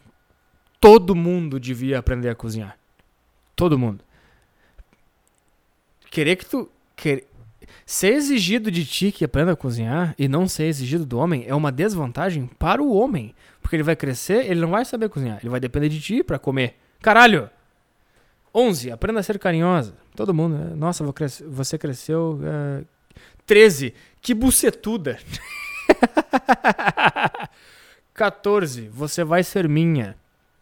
O cara tá tentando te conquistar porque ele te achou bonita. 15. Cadê seu namorado? O cara tá te elogiando. Cara não é possível que uma mulher bonita, que nem você, não tenha mil caras querendo te namorar. É isso que ele tá dizendo. 16. Cinco coisas que você tem que. Eu não vou falar 100 aqui. 22. Não gema. Quem? Eu quero que tu me mostre um cara que tava comendo uma mulher e ela tava gemendo e ele falou: Não gema. Eu duvido que isso tenha acontecido no- na história da humanidade. 23. Seja discreta. Isso é uma qualidade de qualquer ser humano, ser discreto. O, fa- o, o o fato de que as pessoas estão exigindo que tu seja discreto e não estão exigindo dos homens significa que as pessoas esperam coisas melhores de ti. E os homens é, ah, esse cara é um merda mesmo, esse cara não é discreto, esse cara é um bosta. Seja difícil. Sim, porque tu tem que averiguar quem é o melhor macho do recinto. Fechei. Muito chato. Excluir. Vamos ver. Vamos ver um vídeo. Esse cara, Trump venceu. E aí? Esse aqui vai ser bom porque eu tava envolvido nessa porra, eu vou ficar puto. Duas horas pra abrir? Fala galera, vocês estão bem? Eu também não, porque a vida é essa grande eleição dos Estados Unidos. Esse cara é tão beta que o cara deve ter 30 anos e o cara não tem barba nenhuma na cara. Nada. Nada na barba. O rosto arredondado, chapéu de trouxa, roupa de merda, expressão de. de bosta. Olha aqui, a testa, a sobrancelha pra cima, assim, ó. Ai, eu tô- Bonequinho de Donkey Kong no fundo. Vamos lá. Esse cara podia comprar um microfone, né? vai sair perdendo. Ele não, não via a pera dele, mas foi uma. Ai, a, vida é uma grande eleição dos Estados Unidos. Não importa quais opções, você vai sair perdendo. Porque eu sou o, o comediante deprimido. Eu sou, tri, eu sou Woody Allen. Vai te fuder. Eu quero ver o que ele fala do Trump.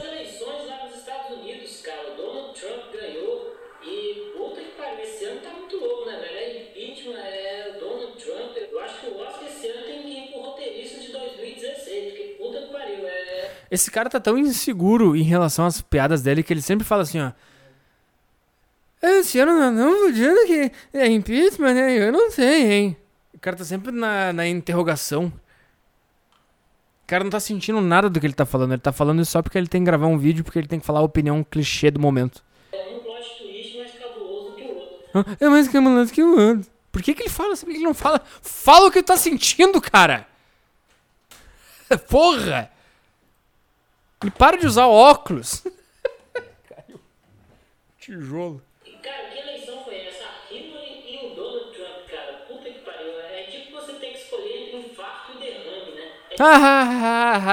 piada de stand-up comedy. você escolher um dos dois narradores pra cuidar do seu filho. Eu acho que é por isso que os americanos chamam a eleição de corrida presidencial, porque você chega na urna, vê essas duas opções e tem vontade de fugir, né? Nossa, velho! Esse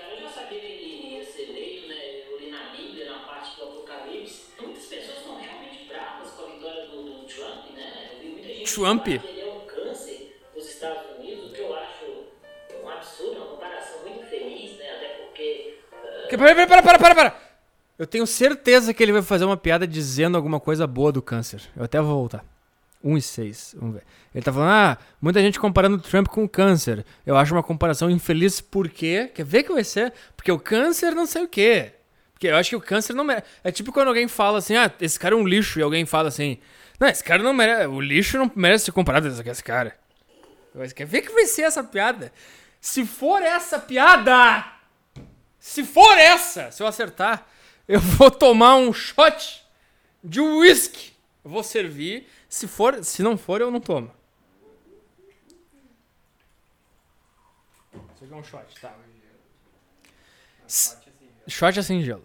Eu tô com um copinho aqui. Se for essa piada, eu vou tomar essa merda sem cuspe. Até porque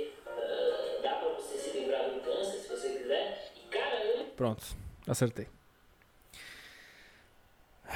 Não sei se deu pra ouvir no microfone aí, mas ele falou que você pode se livrar do câncer. É, é, é a. Que merda. Vou ficar completamente embriagado.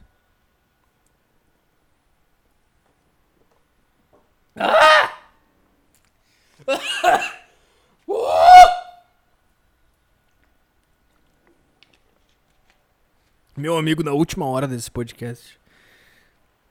Aliás, na última meia hora eu vou estar completamente louco.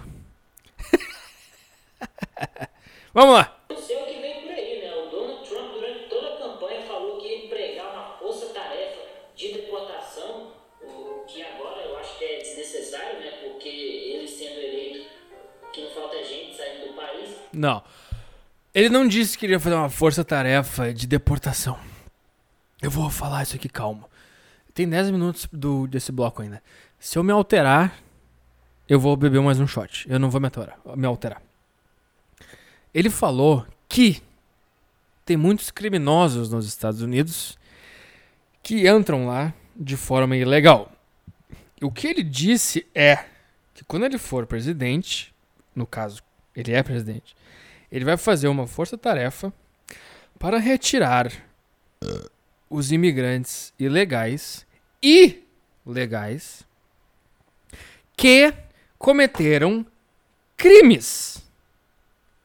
Porque hoje o que acontece é, o cara comete o crime, o cara é um imigrante ilegal, o cara é fichado e não acontece nada com ele. Tem no registro da polícia todo mundo que cometeu o crime.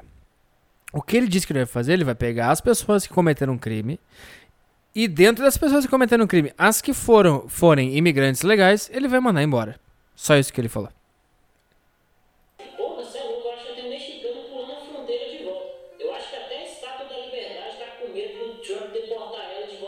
Acho que a gente tá na liberdade tá com medo do Trump. Esse cara tá muito inseguro do que ele tá falando. Porque ele não sabe o que ele tá falando. Ele não faz a menor ideia do que ele tá falando. Ele não acompanhou nada. Ele não acompanhou, ele não sabe nada. Né? É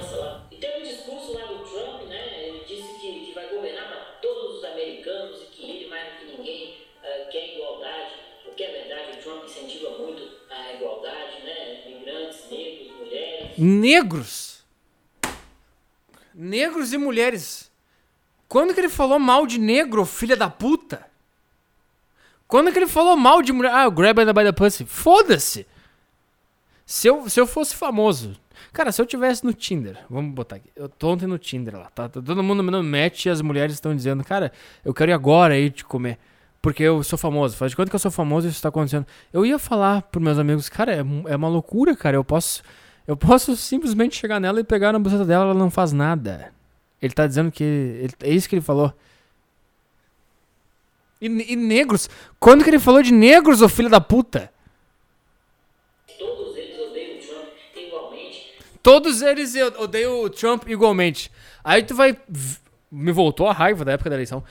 Aí tu vai ver a, a- o resultado da eleição em comparação ao Mitch Romney lá, do que concorreu com o Obama em 2012. O Trump é, teve mais votos dos negros, das mulheres, das minorias e dos brancos pobres. Ele teve mais votos. Mais negros votaram no Partido Republicano do que votaram na última eleição. Ele ganhou por causa dos votos dessas pessoas que está falando que, ele, que, ele, que odeiam ele.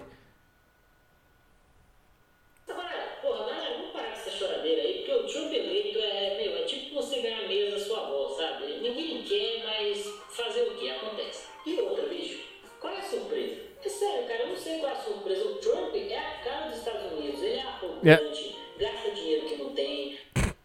É a cara dos Estados Unidos bem sucedido, com testosterona, culhudo, que faz e acontece, fala o que pensa, não se importa com os merda de um país subdesenvolvido do caralho, com óculos de filha da puta que tinha que tomar um murro no meio da cara. Vai te fuder, filha da puta. Vou, vou dar um murro no meu monitor de raiva.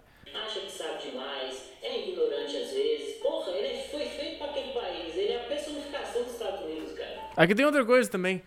Esse país horrível, que não sabe de nada, que é arrogante, imperialista, não é o mesmo país que elegeu o Obama. O negro Obama, que ganhou o prêmio de oh, o ser humano do século. Vamos lá.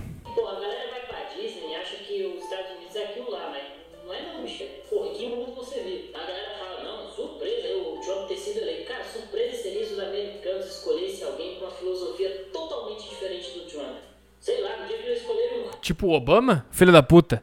aí sim vai ser diferente. Caralho, que os americanos botaram um como presidente dos Estados Unidos. Caralho, porra, o bagulho tá mudado mesmo. Mas é isso aí, galera. Ó, não putos com o porque, meu, é, cara é um idiota, mas ele é só mais um idiota. Ele não é o maior idiota. Ele é só um idiota como todos os outros, tá? E Puta merda, eu vou fechar.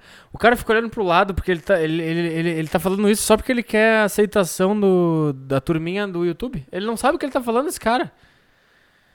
Pensar que esse cara faz stand-up. Comedy. Uma coisa que o Bill Hicks fez. Uma coisa que o Lenny Bruce fez. Uma coisa que o George Carlin fez. E eu não tô falando que esses caras apoiariam o Trump. Eu tô falando que pelo menos eles não iam ficar com essa. Gente, o Trump ganhou.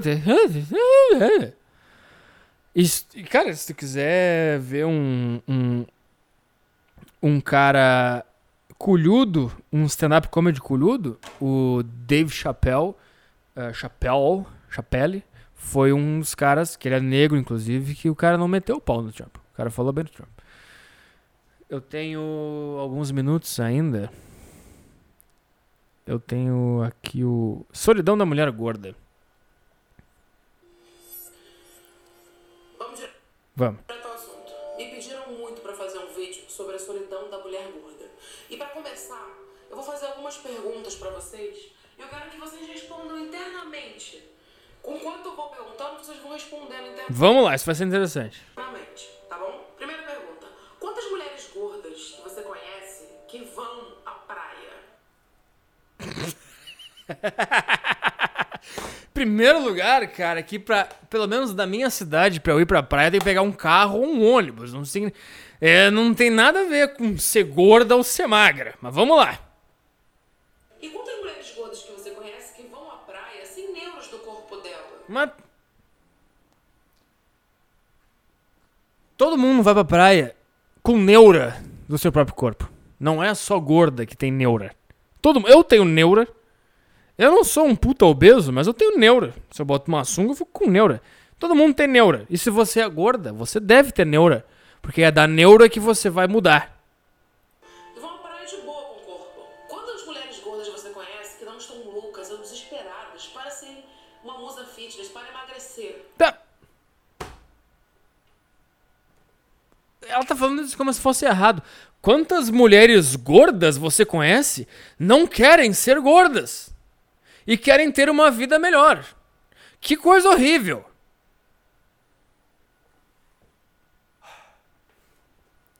Vamos lá. Para serem diferentes do que elas são. Todo mundo quer ser diferente do que é. é por- Se a gente não quisesse ser diferente do que a gente é, a gente estaria vivendo numas cavernas ainda, ô gorda, filha da puta! Quantas mulheres gordas que você conhece que estão em cargo de destaque na empresa? Eu não conheço ninguém que tá em cargo de destaque de empresa. Ó, na, na agência do produtor tem uma dire- diretora que é gorda. E é gata? É gorda? Ah, não é gorda, é gata. Mas eu não entendo. Outra coisa que eu não entendo. O que, que tem a ver ser gorda com ter cargo de destaque? Tu chega na, no- na, na- na entrevista de emprego. Aí tu, ah, eu sou aqui, eu sou a gorda aqui, mas eu, porra, tenho. Passei por essa empresa aqui, fiz isso aqui, isso aqui, isso aqui. Tenho, a, tenho essa, eh, esse diploma aqui, porra, fiz isso, isso, isso. E tu é comprovadamente a melhor pro cargo. Aí o cara fala: "Ah, Essa pessoa vai me trazer 50% de lucro por mês, mas ela é gorda, puta que pariu. Vou ter que contratar. Não, não vou, não vou. Eu vou contratar outra pessoa. Isso não acontece, ô merda! Eu tô tentando pensar aqui, cara. E homens gordos de destaque. Vamos ver um. Seu barriga. não tem? Tem Algum gordo. Mas não é. Que que- Não, não tem nada a ver com a coisa com a outra. Não tem nada a ver com coisa com a outra. Quantas mulheres gordas você conhece que se vestem com as roupas da moda, que estão na moda agora? Você é gordo. Dica: você é gorda e você quer se vestir com as roupas da moda? Você faz assim, ó. Você vai no shopping e você fala assim: ó, eu quero me vestir com as roupas da moda. E aí você compra as roupas da moda e se veste com as roupas da moda. Não tem nada a ver com ser gordo ou ser magro. Quantas mulheres gordas você conhece que têm uma vida sexual ativa, que estão Vamos, vamos comparar a vida sexual dos homens gordos com as mulheres gordas? Vamos, ô gorda, filha de uma puta do caralho. Vai comparar? Com o dedinho em riste ainda aqui, fazendo videozinho no YouTube. Se, a, se o teu argumento é a vida sexual ativa, vamos fazer uma comparaçãozinha entre homens gordos e mulheres gordas. E aí a gente vê. Quem é que tem a, a vida sexual mais ativa? Porra, cara, tem cara na internet pagando dinheiro pra ver gorda comendo hambúrguer e tu tá chorando na porra do YouTube. Eu, apo eu aposto a minha bunda que se. Essa gorda deve ter Twitter. Se ela postar assim, ó. Hoje eu quero chupar uma rola. Eu duvido que, que, que, que em, uma hora tu não esteja chupando uma rola. Eu duvido. Eu duvido. namorando, que estão em relacionamento. Quantas mulheres gordas você conhece que se sentem bem com o corpo delas? Não, se você é gorda, você não deve se sentir com seu, bem com o seu corpo. E você não se sentir bem com o seu corpo é uma, é uma, é uma coisa que o teu cérebro tá dizendo, ó, não se sente bem com isso. Não se sente bem com isso, porque isso aqui tá nos fudendo. E aí dessa sensação você vai mudar. E você aí você vai fazer o seu cérebro pensar, ah, agora tá bem. Porque ele tá te protegendo de uma merda. Tá bom, depois desse questionário, não vem logo comentar no vídeo emagrece que resolve. Não vem no comentário dizer que emagrece que resolve, porque eu não aguento ouvir verdades. Vamos inventar aqui uma teoria pra justificar que eu sou gorda. Não diz a verdade. Se isso, se isso fosse verdade, o mercado de esteira estaria disparado. Porque eu não quero que, que ninguém julgue alguma coisa sem antes conhecer. Então continue assistindo esse vídeo. Depois Parece eu bêbado hoje, caralho. você comente se você quiser, tá bom? Mas vamos assistir primeiro, vamos entender aqui. Tá, vai. Vamos a alguns fatos e histórias, só pra vocês entenderem Vai. Tem um minuto. solidão da mulher gorda. Tá. Como pediram esse tema? Eu joguei esse tema num grupo do Facebook. Não, eu vou pular que tá muito chato. Vai. Mulheres que nunca beijaram, que nunca tiveram a primeira experiência sexual. Por favor. que nem. Ela tá falando das as mulheres que nunca, nunca tiveram uma experiência sexual. Ah, Quem quer comer essa mina é um gordo. Ela não quer dar pro gordo, entendeu? olha aqui, ó. Eu comeria essa gorda com quatro doses de uísque.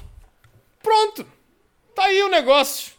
Eu, que vou na academia desde janeiro a 20, a 30 de dezembro, que como brócolis, vai começar a música, né? Como brócolis, ovinho, franguinho, tô criando meu six pack. Sabe há quanto tempo eu não transo, gorda? Sabe quantos match no Tinder eu tive no último mês? E tu quer falar da gorda? Tu quer falar, ah, essa ele dá uma mulher gorda. tá aqui, ó, eu como ela. Pode mandar pra ela pro Twitter dela. O Arthur Petri do podcast Saco Cheio se propôs a te comer. falta de opção ou por medo de serem zombadas e zoadas, achando que aquela situação dura uma brincadeira, porque isso acontece muito. Mulheres que nunca ficaram nuas na frente de alguém e às vezes nem de si mesmas. Foda-se, vai começar a música! Começou! Pam, pam, pam, pam. Só vou falar aqui uma coisinha antes de rolar a musiquinha aí. Eu, que não sou gordo, eu também tenho vergonha de ficar pelado na frente de mulheres com meu pau mole. E depois que eu como a mulher. House! Deixa eu terminar esse raciocínio antes da, música aqui. Depois que eu como a mulher e meu pau fica mole, eu fico. Eu pego o lençol do chão e fico botando na frente da minha cintura. Eu vou no, eu vou no banheiro. é. Todo mundo sente isso aí, ô. Gorda do meu caralho! Vamos lá pra música e depois o quarto bloco. Foi! She knows she's got everything that a woman needs to get a man. Yeah, yeah. How can she lose she used? 36, 24, 36. What a winning hand, cause she's a house. She's mighty, mighty. Just letting it all hang out.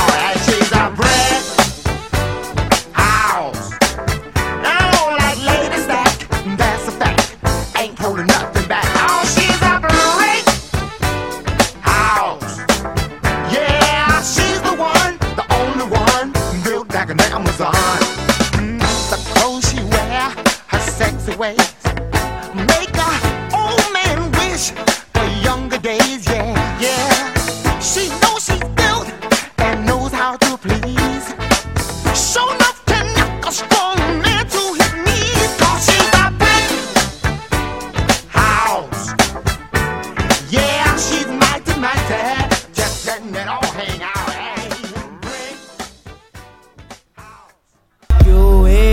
Felipe é baile de favela, que a Marcone é baile de favela, que a São Rafael é. Cala a boca!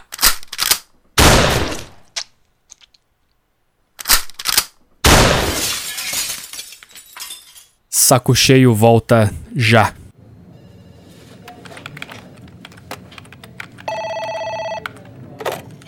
Senhor, o próximo candidato já está pronto. Pode mandar entrar, Jaqueline.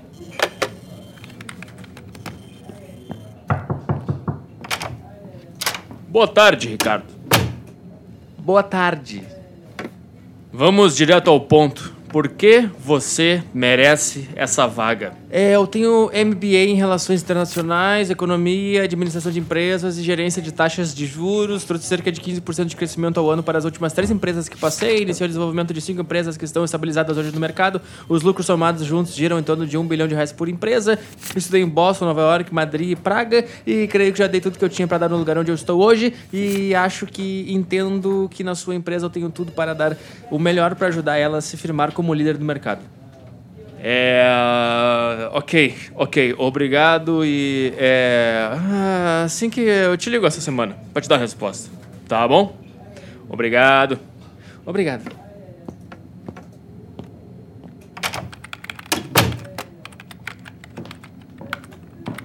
Senhor, esse cara é bom, hein? Vai contratar? Eu não, ele é negro. Voltamos a apresentar podcast Saco Cheio.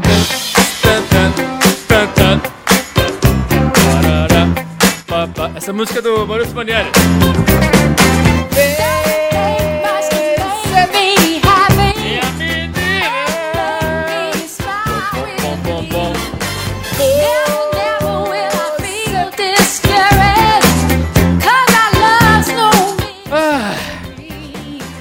Muito bem, senhoras e senhores, eu devia começar a gravar o podcast agora, no início.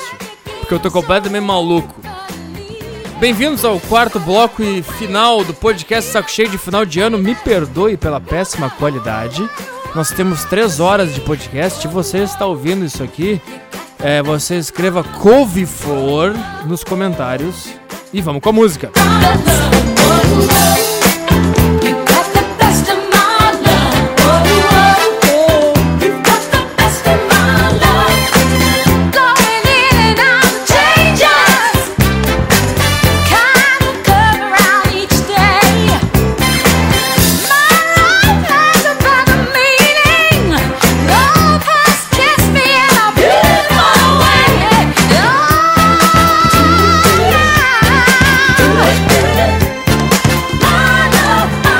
é, como está aí? ah, você está ouvindo isso antes do ano novo ou depois do ano novo? Eu não, eu não sei mais, cara. Eu ainda tenho que editar tudo isso aqui.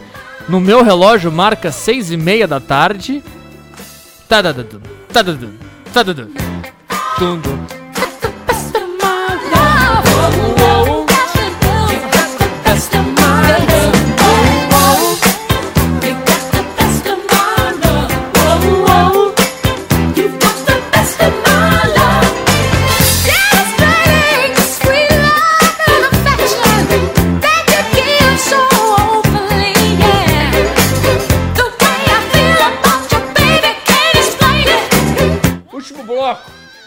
Podcast Saco Cheio. Bora!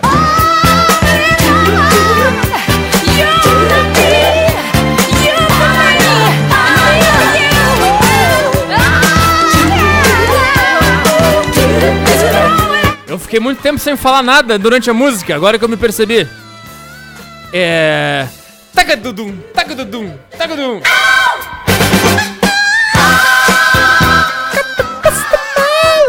Uou, uou. No último bloco, quarto bloco, eu separei pra ler depoimentos de agradecimentos de como o podcast melhorou a vida das pessoas. Cara, eu tô solto no último bloco do podcast! Que merda! merda! No primeiro eu fiquei nervoso, fiquei. Ai, será que vai rolar? Acordei o cachorro aqui. Desculpa aí. E agora. Ah, que merda, cara. Só um pouquinho que eu preciso. Eu tô com meu nariz entupido. Do. Vou tomar um Sorinã. Pera aí. Só um pouquinho, que eu tô com um problema no meu nariz aqui.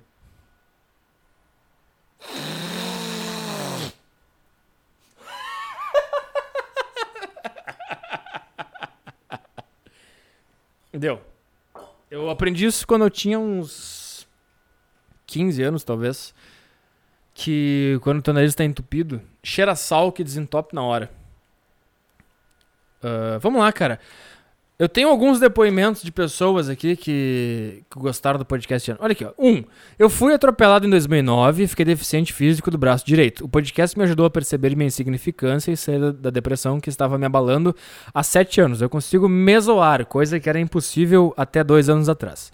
Levar a vida mais numa boa, sem preocupações exas, exar, exacerbadas. Me aju- exacerbadas. Me ajudou a ver que a vida não faz sentido, me deu vontade de fazer exercícios físicos que começar. Ele ficou sem o quê? Sem o braço direito. Que ah, não vai poder fazer barra fixa. Que começarei no primeiro dia de janeiro. Ah, muda- mu- eh, isso é uma coisa. N- agora que é, hoje é dia 31, mas. Não bota assim, ah, vou começar no mês que vem. Começa amanhã. Começa hoje, se puder. Se você estiver pensando em começar uma dieta, começa hoje. Dia 31. Ah, mas aí tem que beber hoje. Hoje tem que beber. Hoje bebe, fica mal e começa. Amanhã, dia 1 Tá, o cara teve um problema aqui, mas é por causa de mim. Ele começou no Wanks. É, é muito bom ficar de bom humor, ter autoestima, ter vontade de fazer qualquer coisa.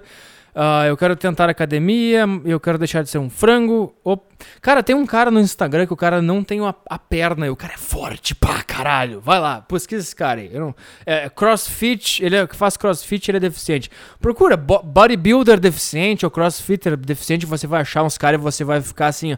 Se esse cara conseguiu, eu consigo também. Dois. Senhor Petri da Costa, gostaria de agradecer-te por me acompanhar do caminho de casa até o trabalho neste ano que passou. Episódios novos ou repetidos tornou-se um ritual religioso fechar a porta de casa, apertar o play e ouvir o muito bem, senhoras e senhores. O Saco Cheio Podcast foi de longe a melhor coisa que me aconteceu em 2016. Me inspira muito a sua evolução até chegar onde chegou. É notável também seu amadurecimento. Você é, pra mim, um dos maiores comunicadores da atualidade. Agora, olha aqui, cara. Eu odeio viver porque eu tenho 3 horas e 10 de podcast e agora eu tô falando como se eu tivesse na rádio. Agora eu tô falando bem pra caralho. Que vontade de. Que horas são agora? 6 e meia, 7 e meia, 8 e meia, 9 e meia. Não vou fazer isso. Eu não vou regravar tudo.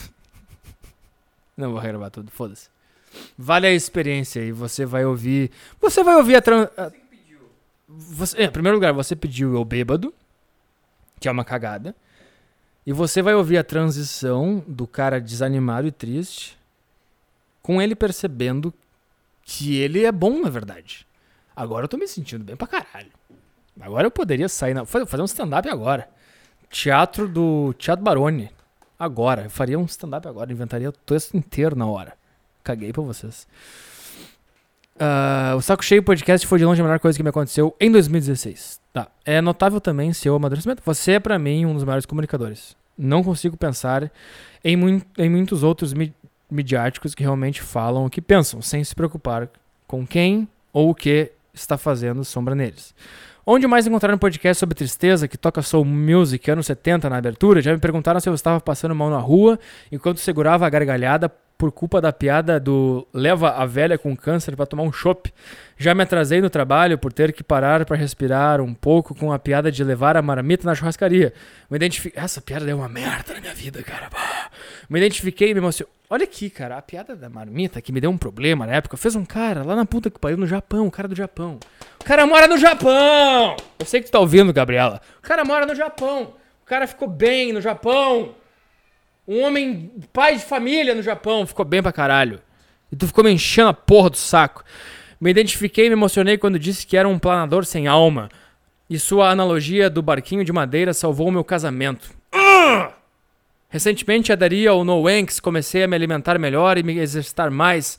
Passei a compreender o que é a vida sem nenhum sentido para consequentemente aproveitar ainda mais os breves e raros bo- bons momentos que ela me tem a oferecer.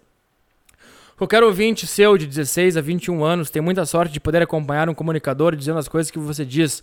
Quem me dera se existisse um saco cheio podcast na minha adolescência teria analisado de forma diferente algumas coisas que fiz. Disso tudo isso na retrospectiva do meu ano de 2006, 2016 está no top 3 ter sido entrevistado por você. Torço para que em 2017 você aumente ainda mais seu alcance e torne-se algo próximo ao Gavin McInnes. Quem dera, quem dera! com sua própria network e fraternidade Proud Boys. Aí vem 2017 Proud Boys Brasil. Continue espalhando por aí uma gota de honestidade e antidemagogia nas pessoas. O que, o que quer que você faça, sou um dos que vai estar lá para te ouvir, rindo com você ou de você.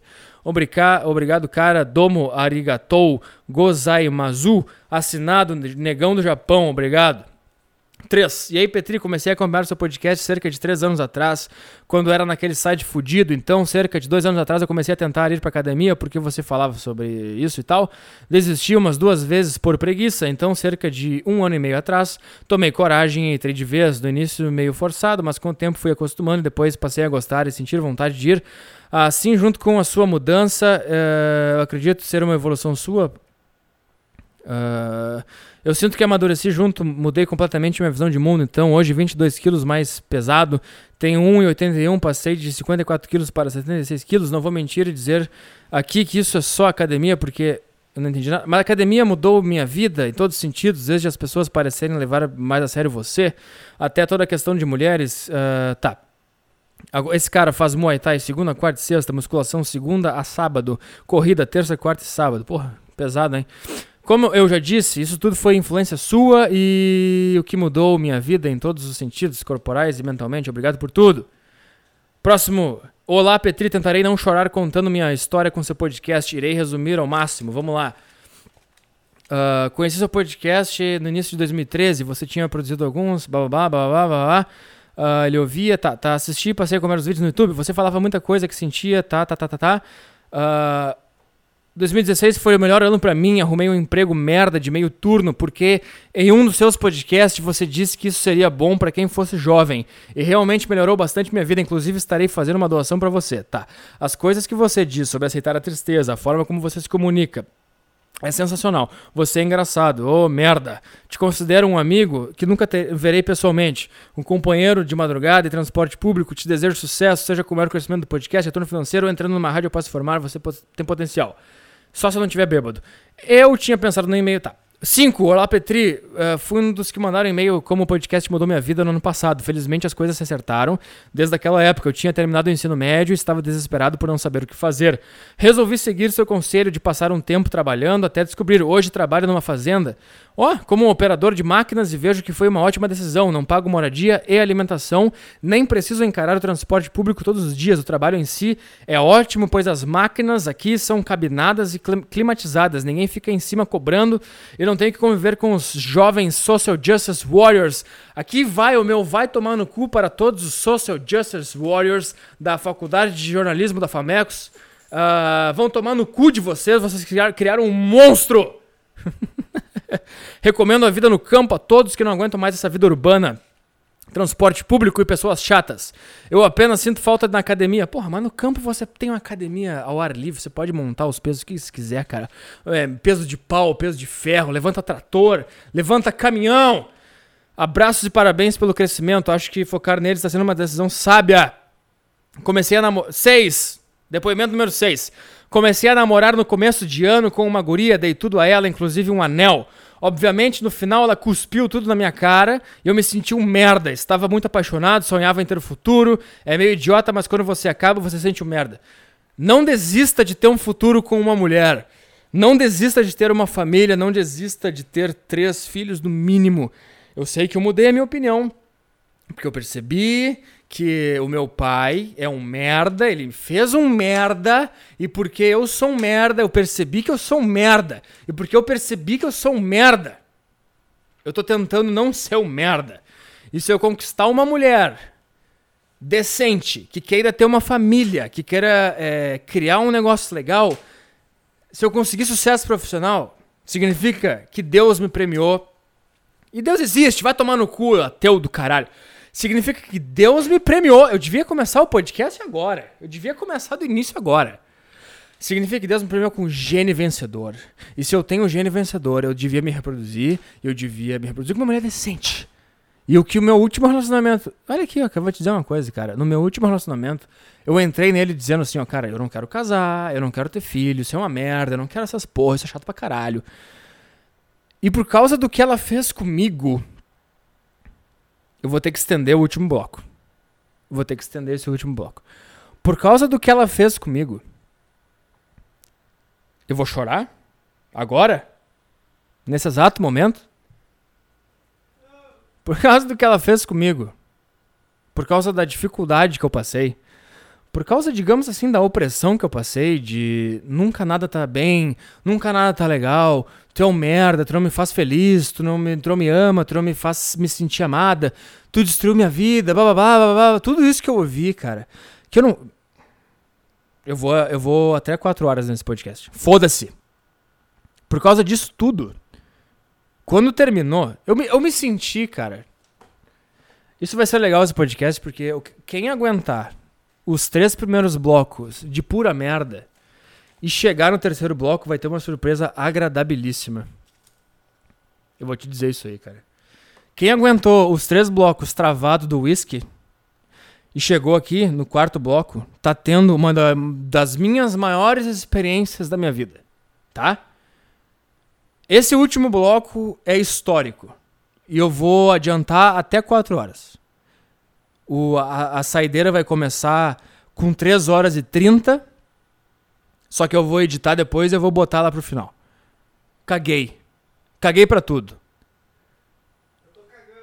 Tá, beleza. Tô sentindo fedor aqui. O meu produtor tá cagando. Ele devia estar fazendo a cobertura do podcast.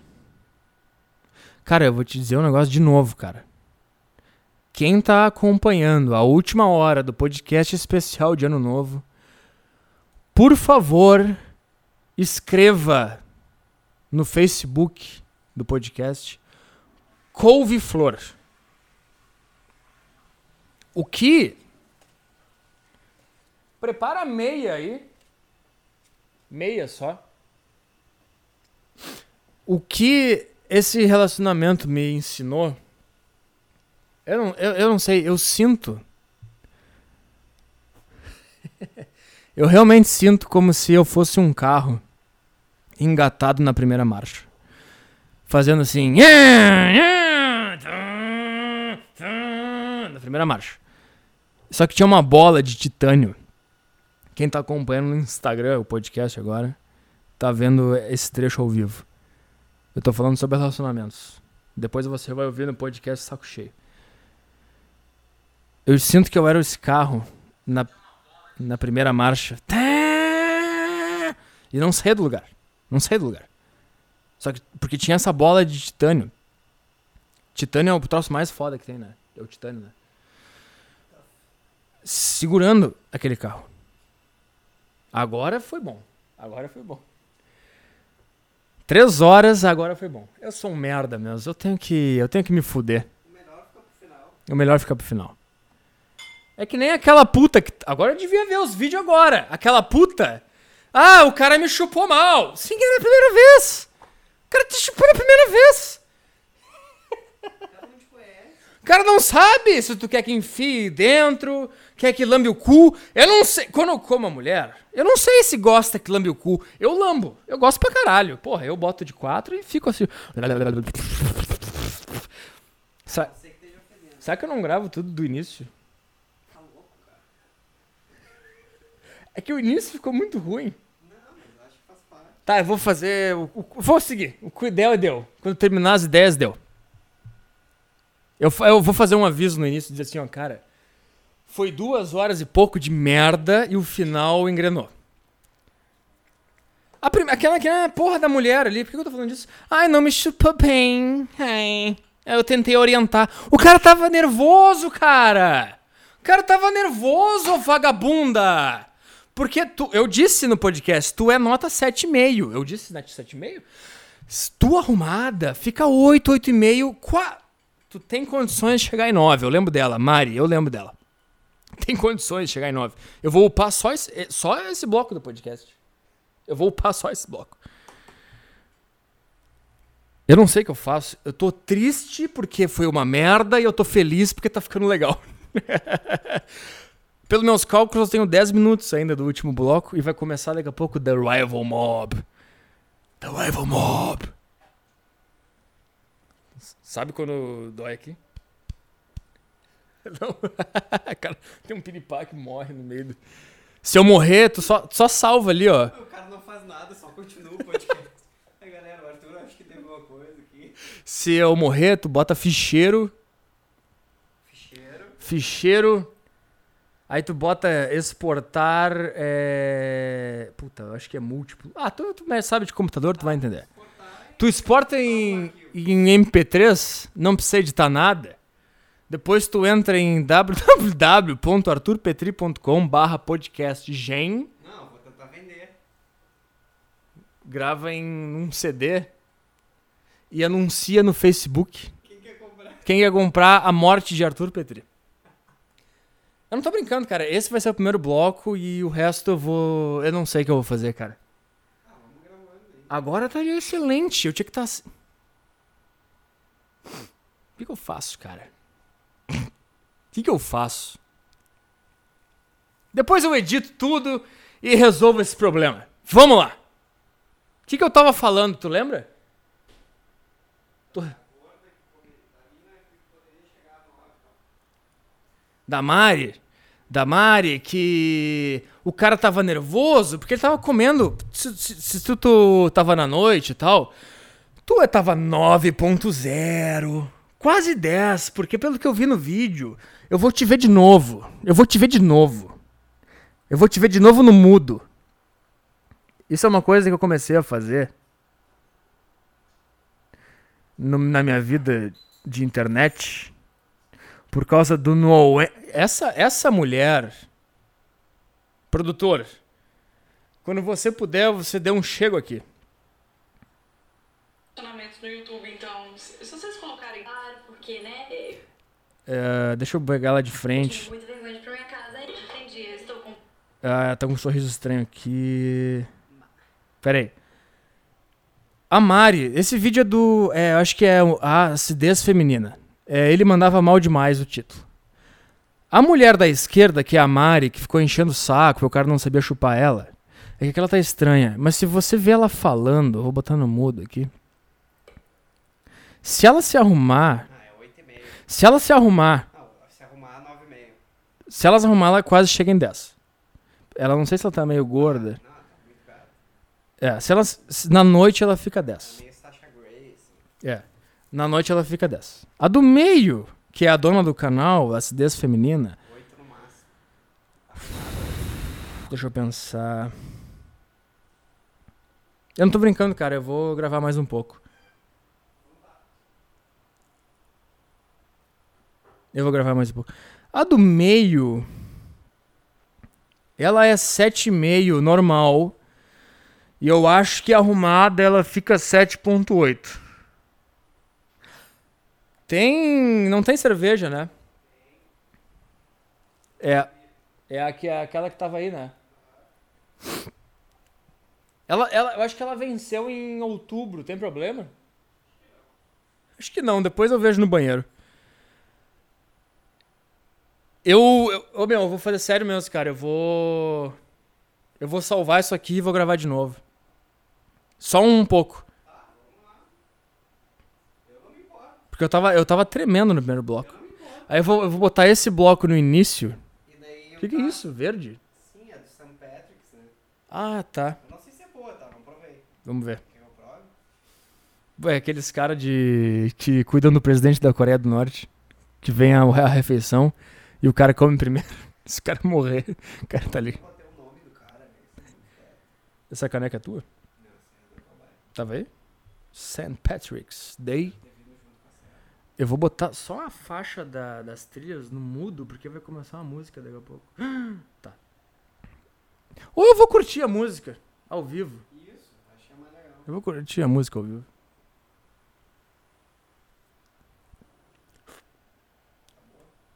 É que a cerveja eu não gosto muito. Bota um gelinho lá. Essa mulher da acidez feminina, ela é 7. Ela é 7.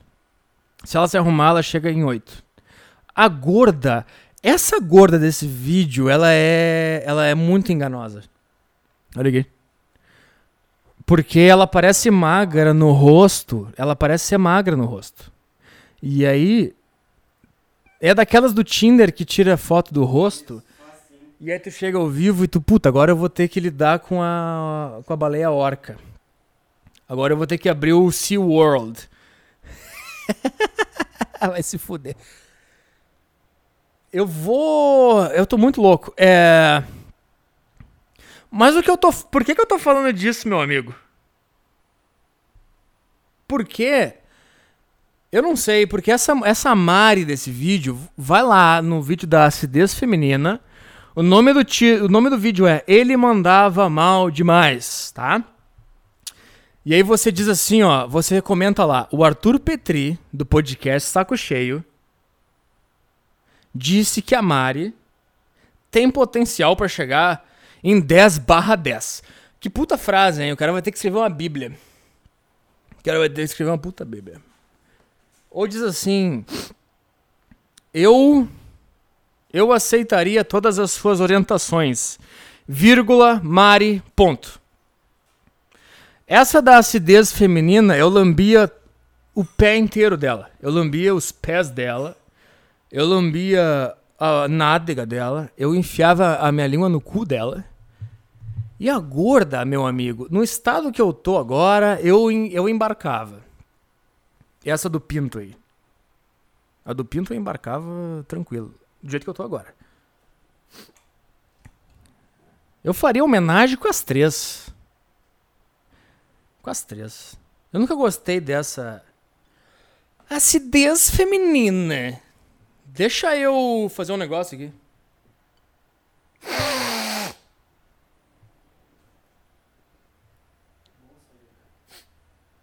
Sorinã é, é bom pra desentupir. Por que eu tô falando dessa mulher? Eu tava lendo um relato aqui. Ah, esse cara aqui. Ah, esse cara. Social Justice Warriors. Por que eu tava falando do Social Justice Warriors? Eu mandei o pessoal da Famecos tomar no meio do cu deles. Porque se ofenderam com a regatinha.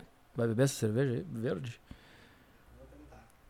Tem uma, tem uma sol ali. Só que eu não sei se tá vencida. Confere. Eu comprei no Réveillon passado. Tá, esse cara aqui, ele, hoje ele trabalha numa fazenda como operador de máquinas e vê que foi uma ótima decisão. Não pago moradia e alimentação, nem preciso encarar o transporte.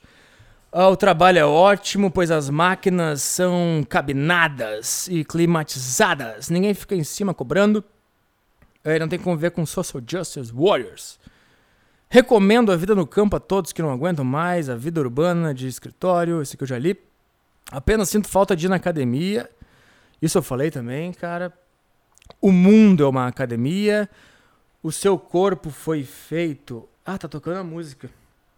Ah, depois eu arrumo isso. O seu corpo foi feito no mundo é, livre.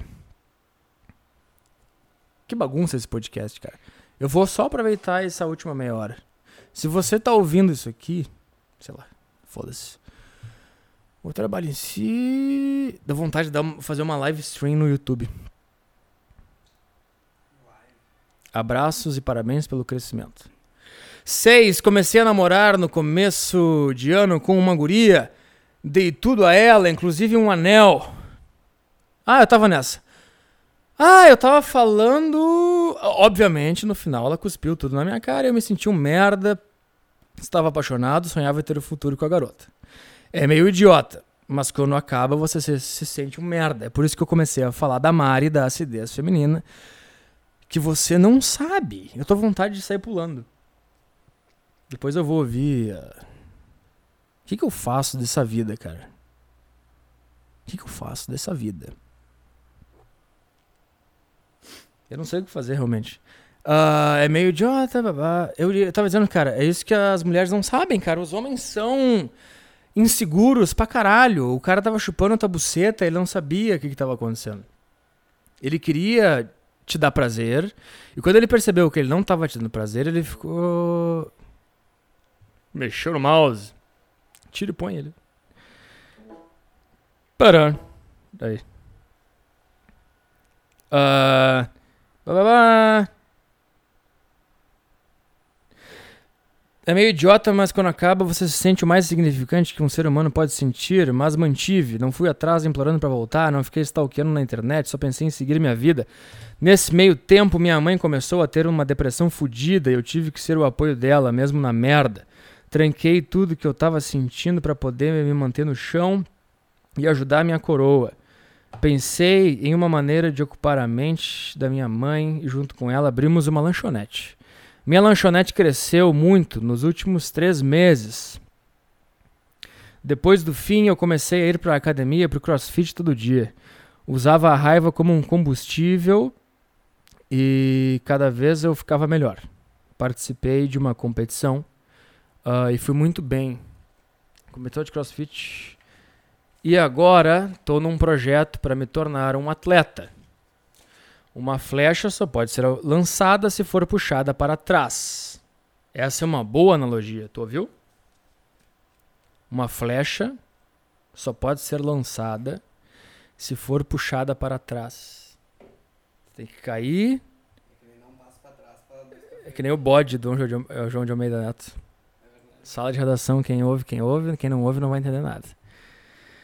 Toda vez que você ficar para baixo e se sentir no fundo do poço, saiba que algo maravilhoso está sendo preparado para você. Me chama de Fran, caso você leia isso no podcast. Se possível. Fran, toda vez que você se sentir para baixo e se sentir no fundo do poço, se sentir para baixo e se sentir no fundo do poço, é para poucos. Poucos aguentam o fundo do poço. Poucos aguentam se sentir para baixo. Poucos aguentam se sentir um merda. Poucos aguentam ser rejeitado. Poucos aguentam a solidão. Poucos aguentam não ter sucesso. É, pouca gente aguenta isso. A maioria das pessoas se desesperam com isso. É. E eu acho que se você. Não é nem aproveitar isso. Se você conseguir manter a cabeça. Porque é isso que te, te, te, te faz ser diferente das pessoas. É. des- se desapegar de ser um cara bom. Não bom de fazer bondades. De ser um. Ah, que eu faço aqui, cara. Eu não sei nada. Eu sou burro pra caralho. Eu, faço, eu falo merda. Se eu falar alguma coisa achando que eu tô certo, eu, hum, eu, tenho, eu sei que eu provavelmente eu tô errado. Eu acho que pouca gente tem a capacidade de se sentir um merda e aceitar isso. E quando tu aceita é que vem a coisa boa, porque tu começa a operar no mundo de um jeito diferente que as outras pessoas operam. Ah, eu não faço mais a menor ideia do que tá acontecendo. 3 horas e 35 minutos. Eu não sei o que eu faço. Eu acho melhor eu acabar pra você ter a experiência do que foi esse podcast pra mim. Acho que isso é mais legal. Você vai me perceber nos primeiros blocos nervoso tal. E travado e triste porque eu, eu tava pressionado porque eu queria fazer algo legal. Eu tava triste porque eu tava me sentindo mal da sexta. então, vê se vê a nota. Eu tava me sentindo mal da sexta. Talvez eu tenha me pressionado tanto pra fazer esse podcast que que os primeiros blocos foram muito ruins. E quando chegou no fim, no terceiro, no quarto bloco, eu eu ah, tá acabando, e eu me soltei. Entendeu? 3 horas, 3 horas e 40 minutos. Pra mim isso parece uma eternidade, mas eu escuto tanto podcast aí, cara, que tem 3 horas e 30 e tal. Eu queria só aproveitar esse final ah, pra falar sobre a vida. Vamos falar sobre a vida. Eu vou fazer aqui, cara. Quanto tempo a gente tem? 13? Vou fazer até 13h40. Deixa eu só. Eu vou arrumar só um negócio aqui. Não, depois eu arrumo. Esse, esse ano foi estranho pra mim. Porque. E talvez é por isso que eu tô triste nesse final de ano e final de podcast, porque. Querendo ou não, eu sei que a. O ano, as datas, a hora é uma construção social. A gente inventou essas coisas para se organizar. Elas não existem de verdade. É tudo uma- um rolo, tá? A bola tá passando, não existe ano e minuto, e isso aí a gente inventou. Só que querendo ou não, ah, pra mim, 2016, pra todo ser humano, o minuto, a hora, a data representa alguma coisa. Ai, eu tô com a tampa. eu vou tomar meia garrafa de uísque, meu amigo. Isso é loucura. E querendo ou não, é, representa, né, cara? Esse 2016 foi pesado pra mim. Foi muito pesado. No sentido de, de, ser, tro de ser largado, não foi trocado. De. Obviamente eu tô falando da minha ex-namorada. Todo mundo sabe. Da Gabriela. Tá coisando aí. É. Querendo ou não, é foda, cara. É foda quando. Porque eu tenho a minha regra, né? Três anos. Três anos. Fechou três anos de namoro. Tá legal? Tu tem que propor em casamento. Porque eu parto do pressuposto de que a mulher quer ter filho, ela não quer ser um homem, ela não quer trabalhar, ela não quer entrar no mercado de trabalho, ela não quer ser engravatada trabalhando no escritório. Eu, passo desse, eu parto desse pressuposto. Então acho que quando tu tá com uma mulher, o que tu tá prometendo pra ela é que tu vai fazer a vida dela ter sentido. E pra vida da mulher ter sentido, ela tem que ter filho. Quem diria, hein? Eu falando isso. O cara se torna um homem, se torna um homem.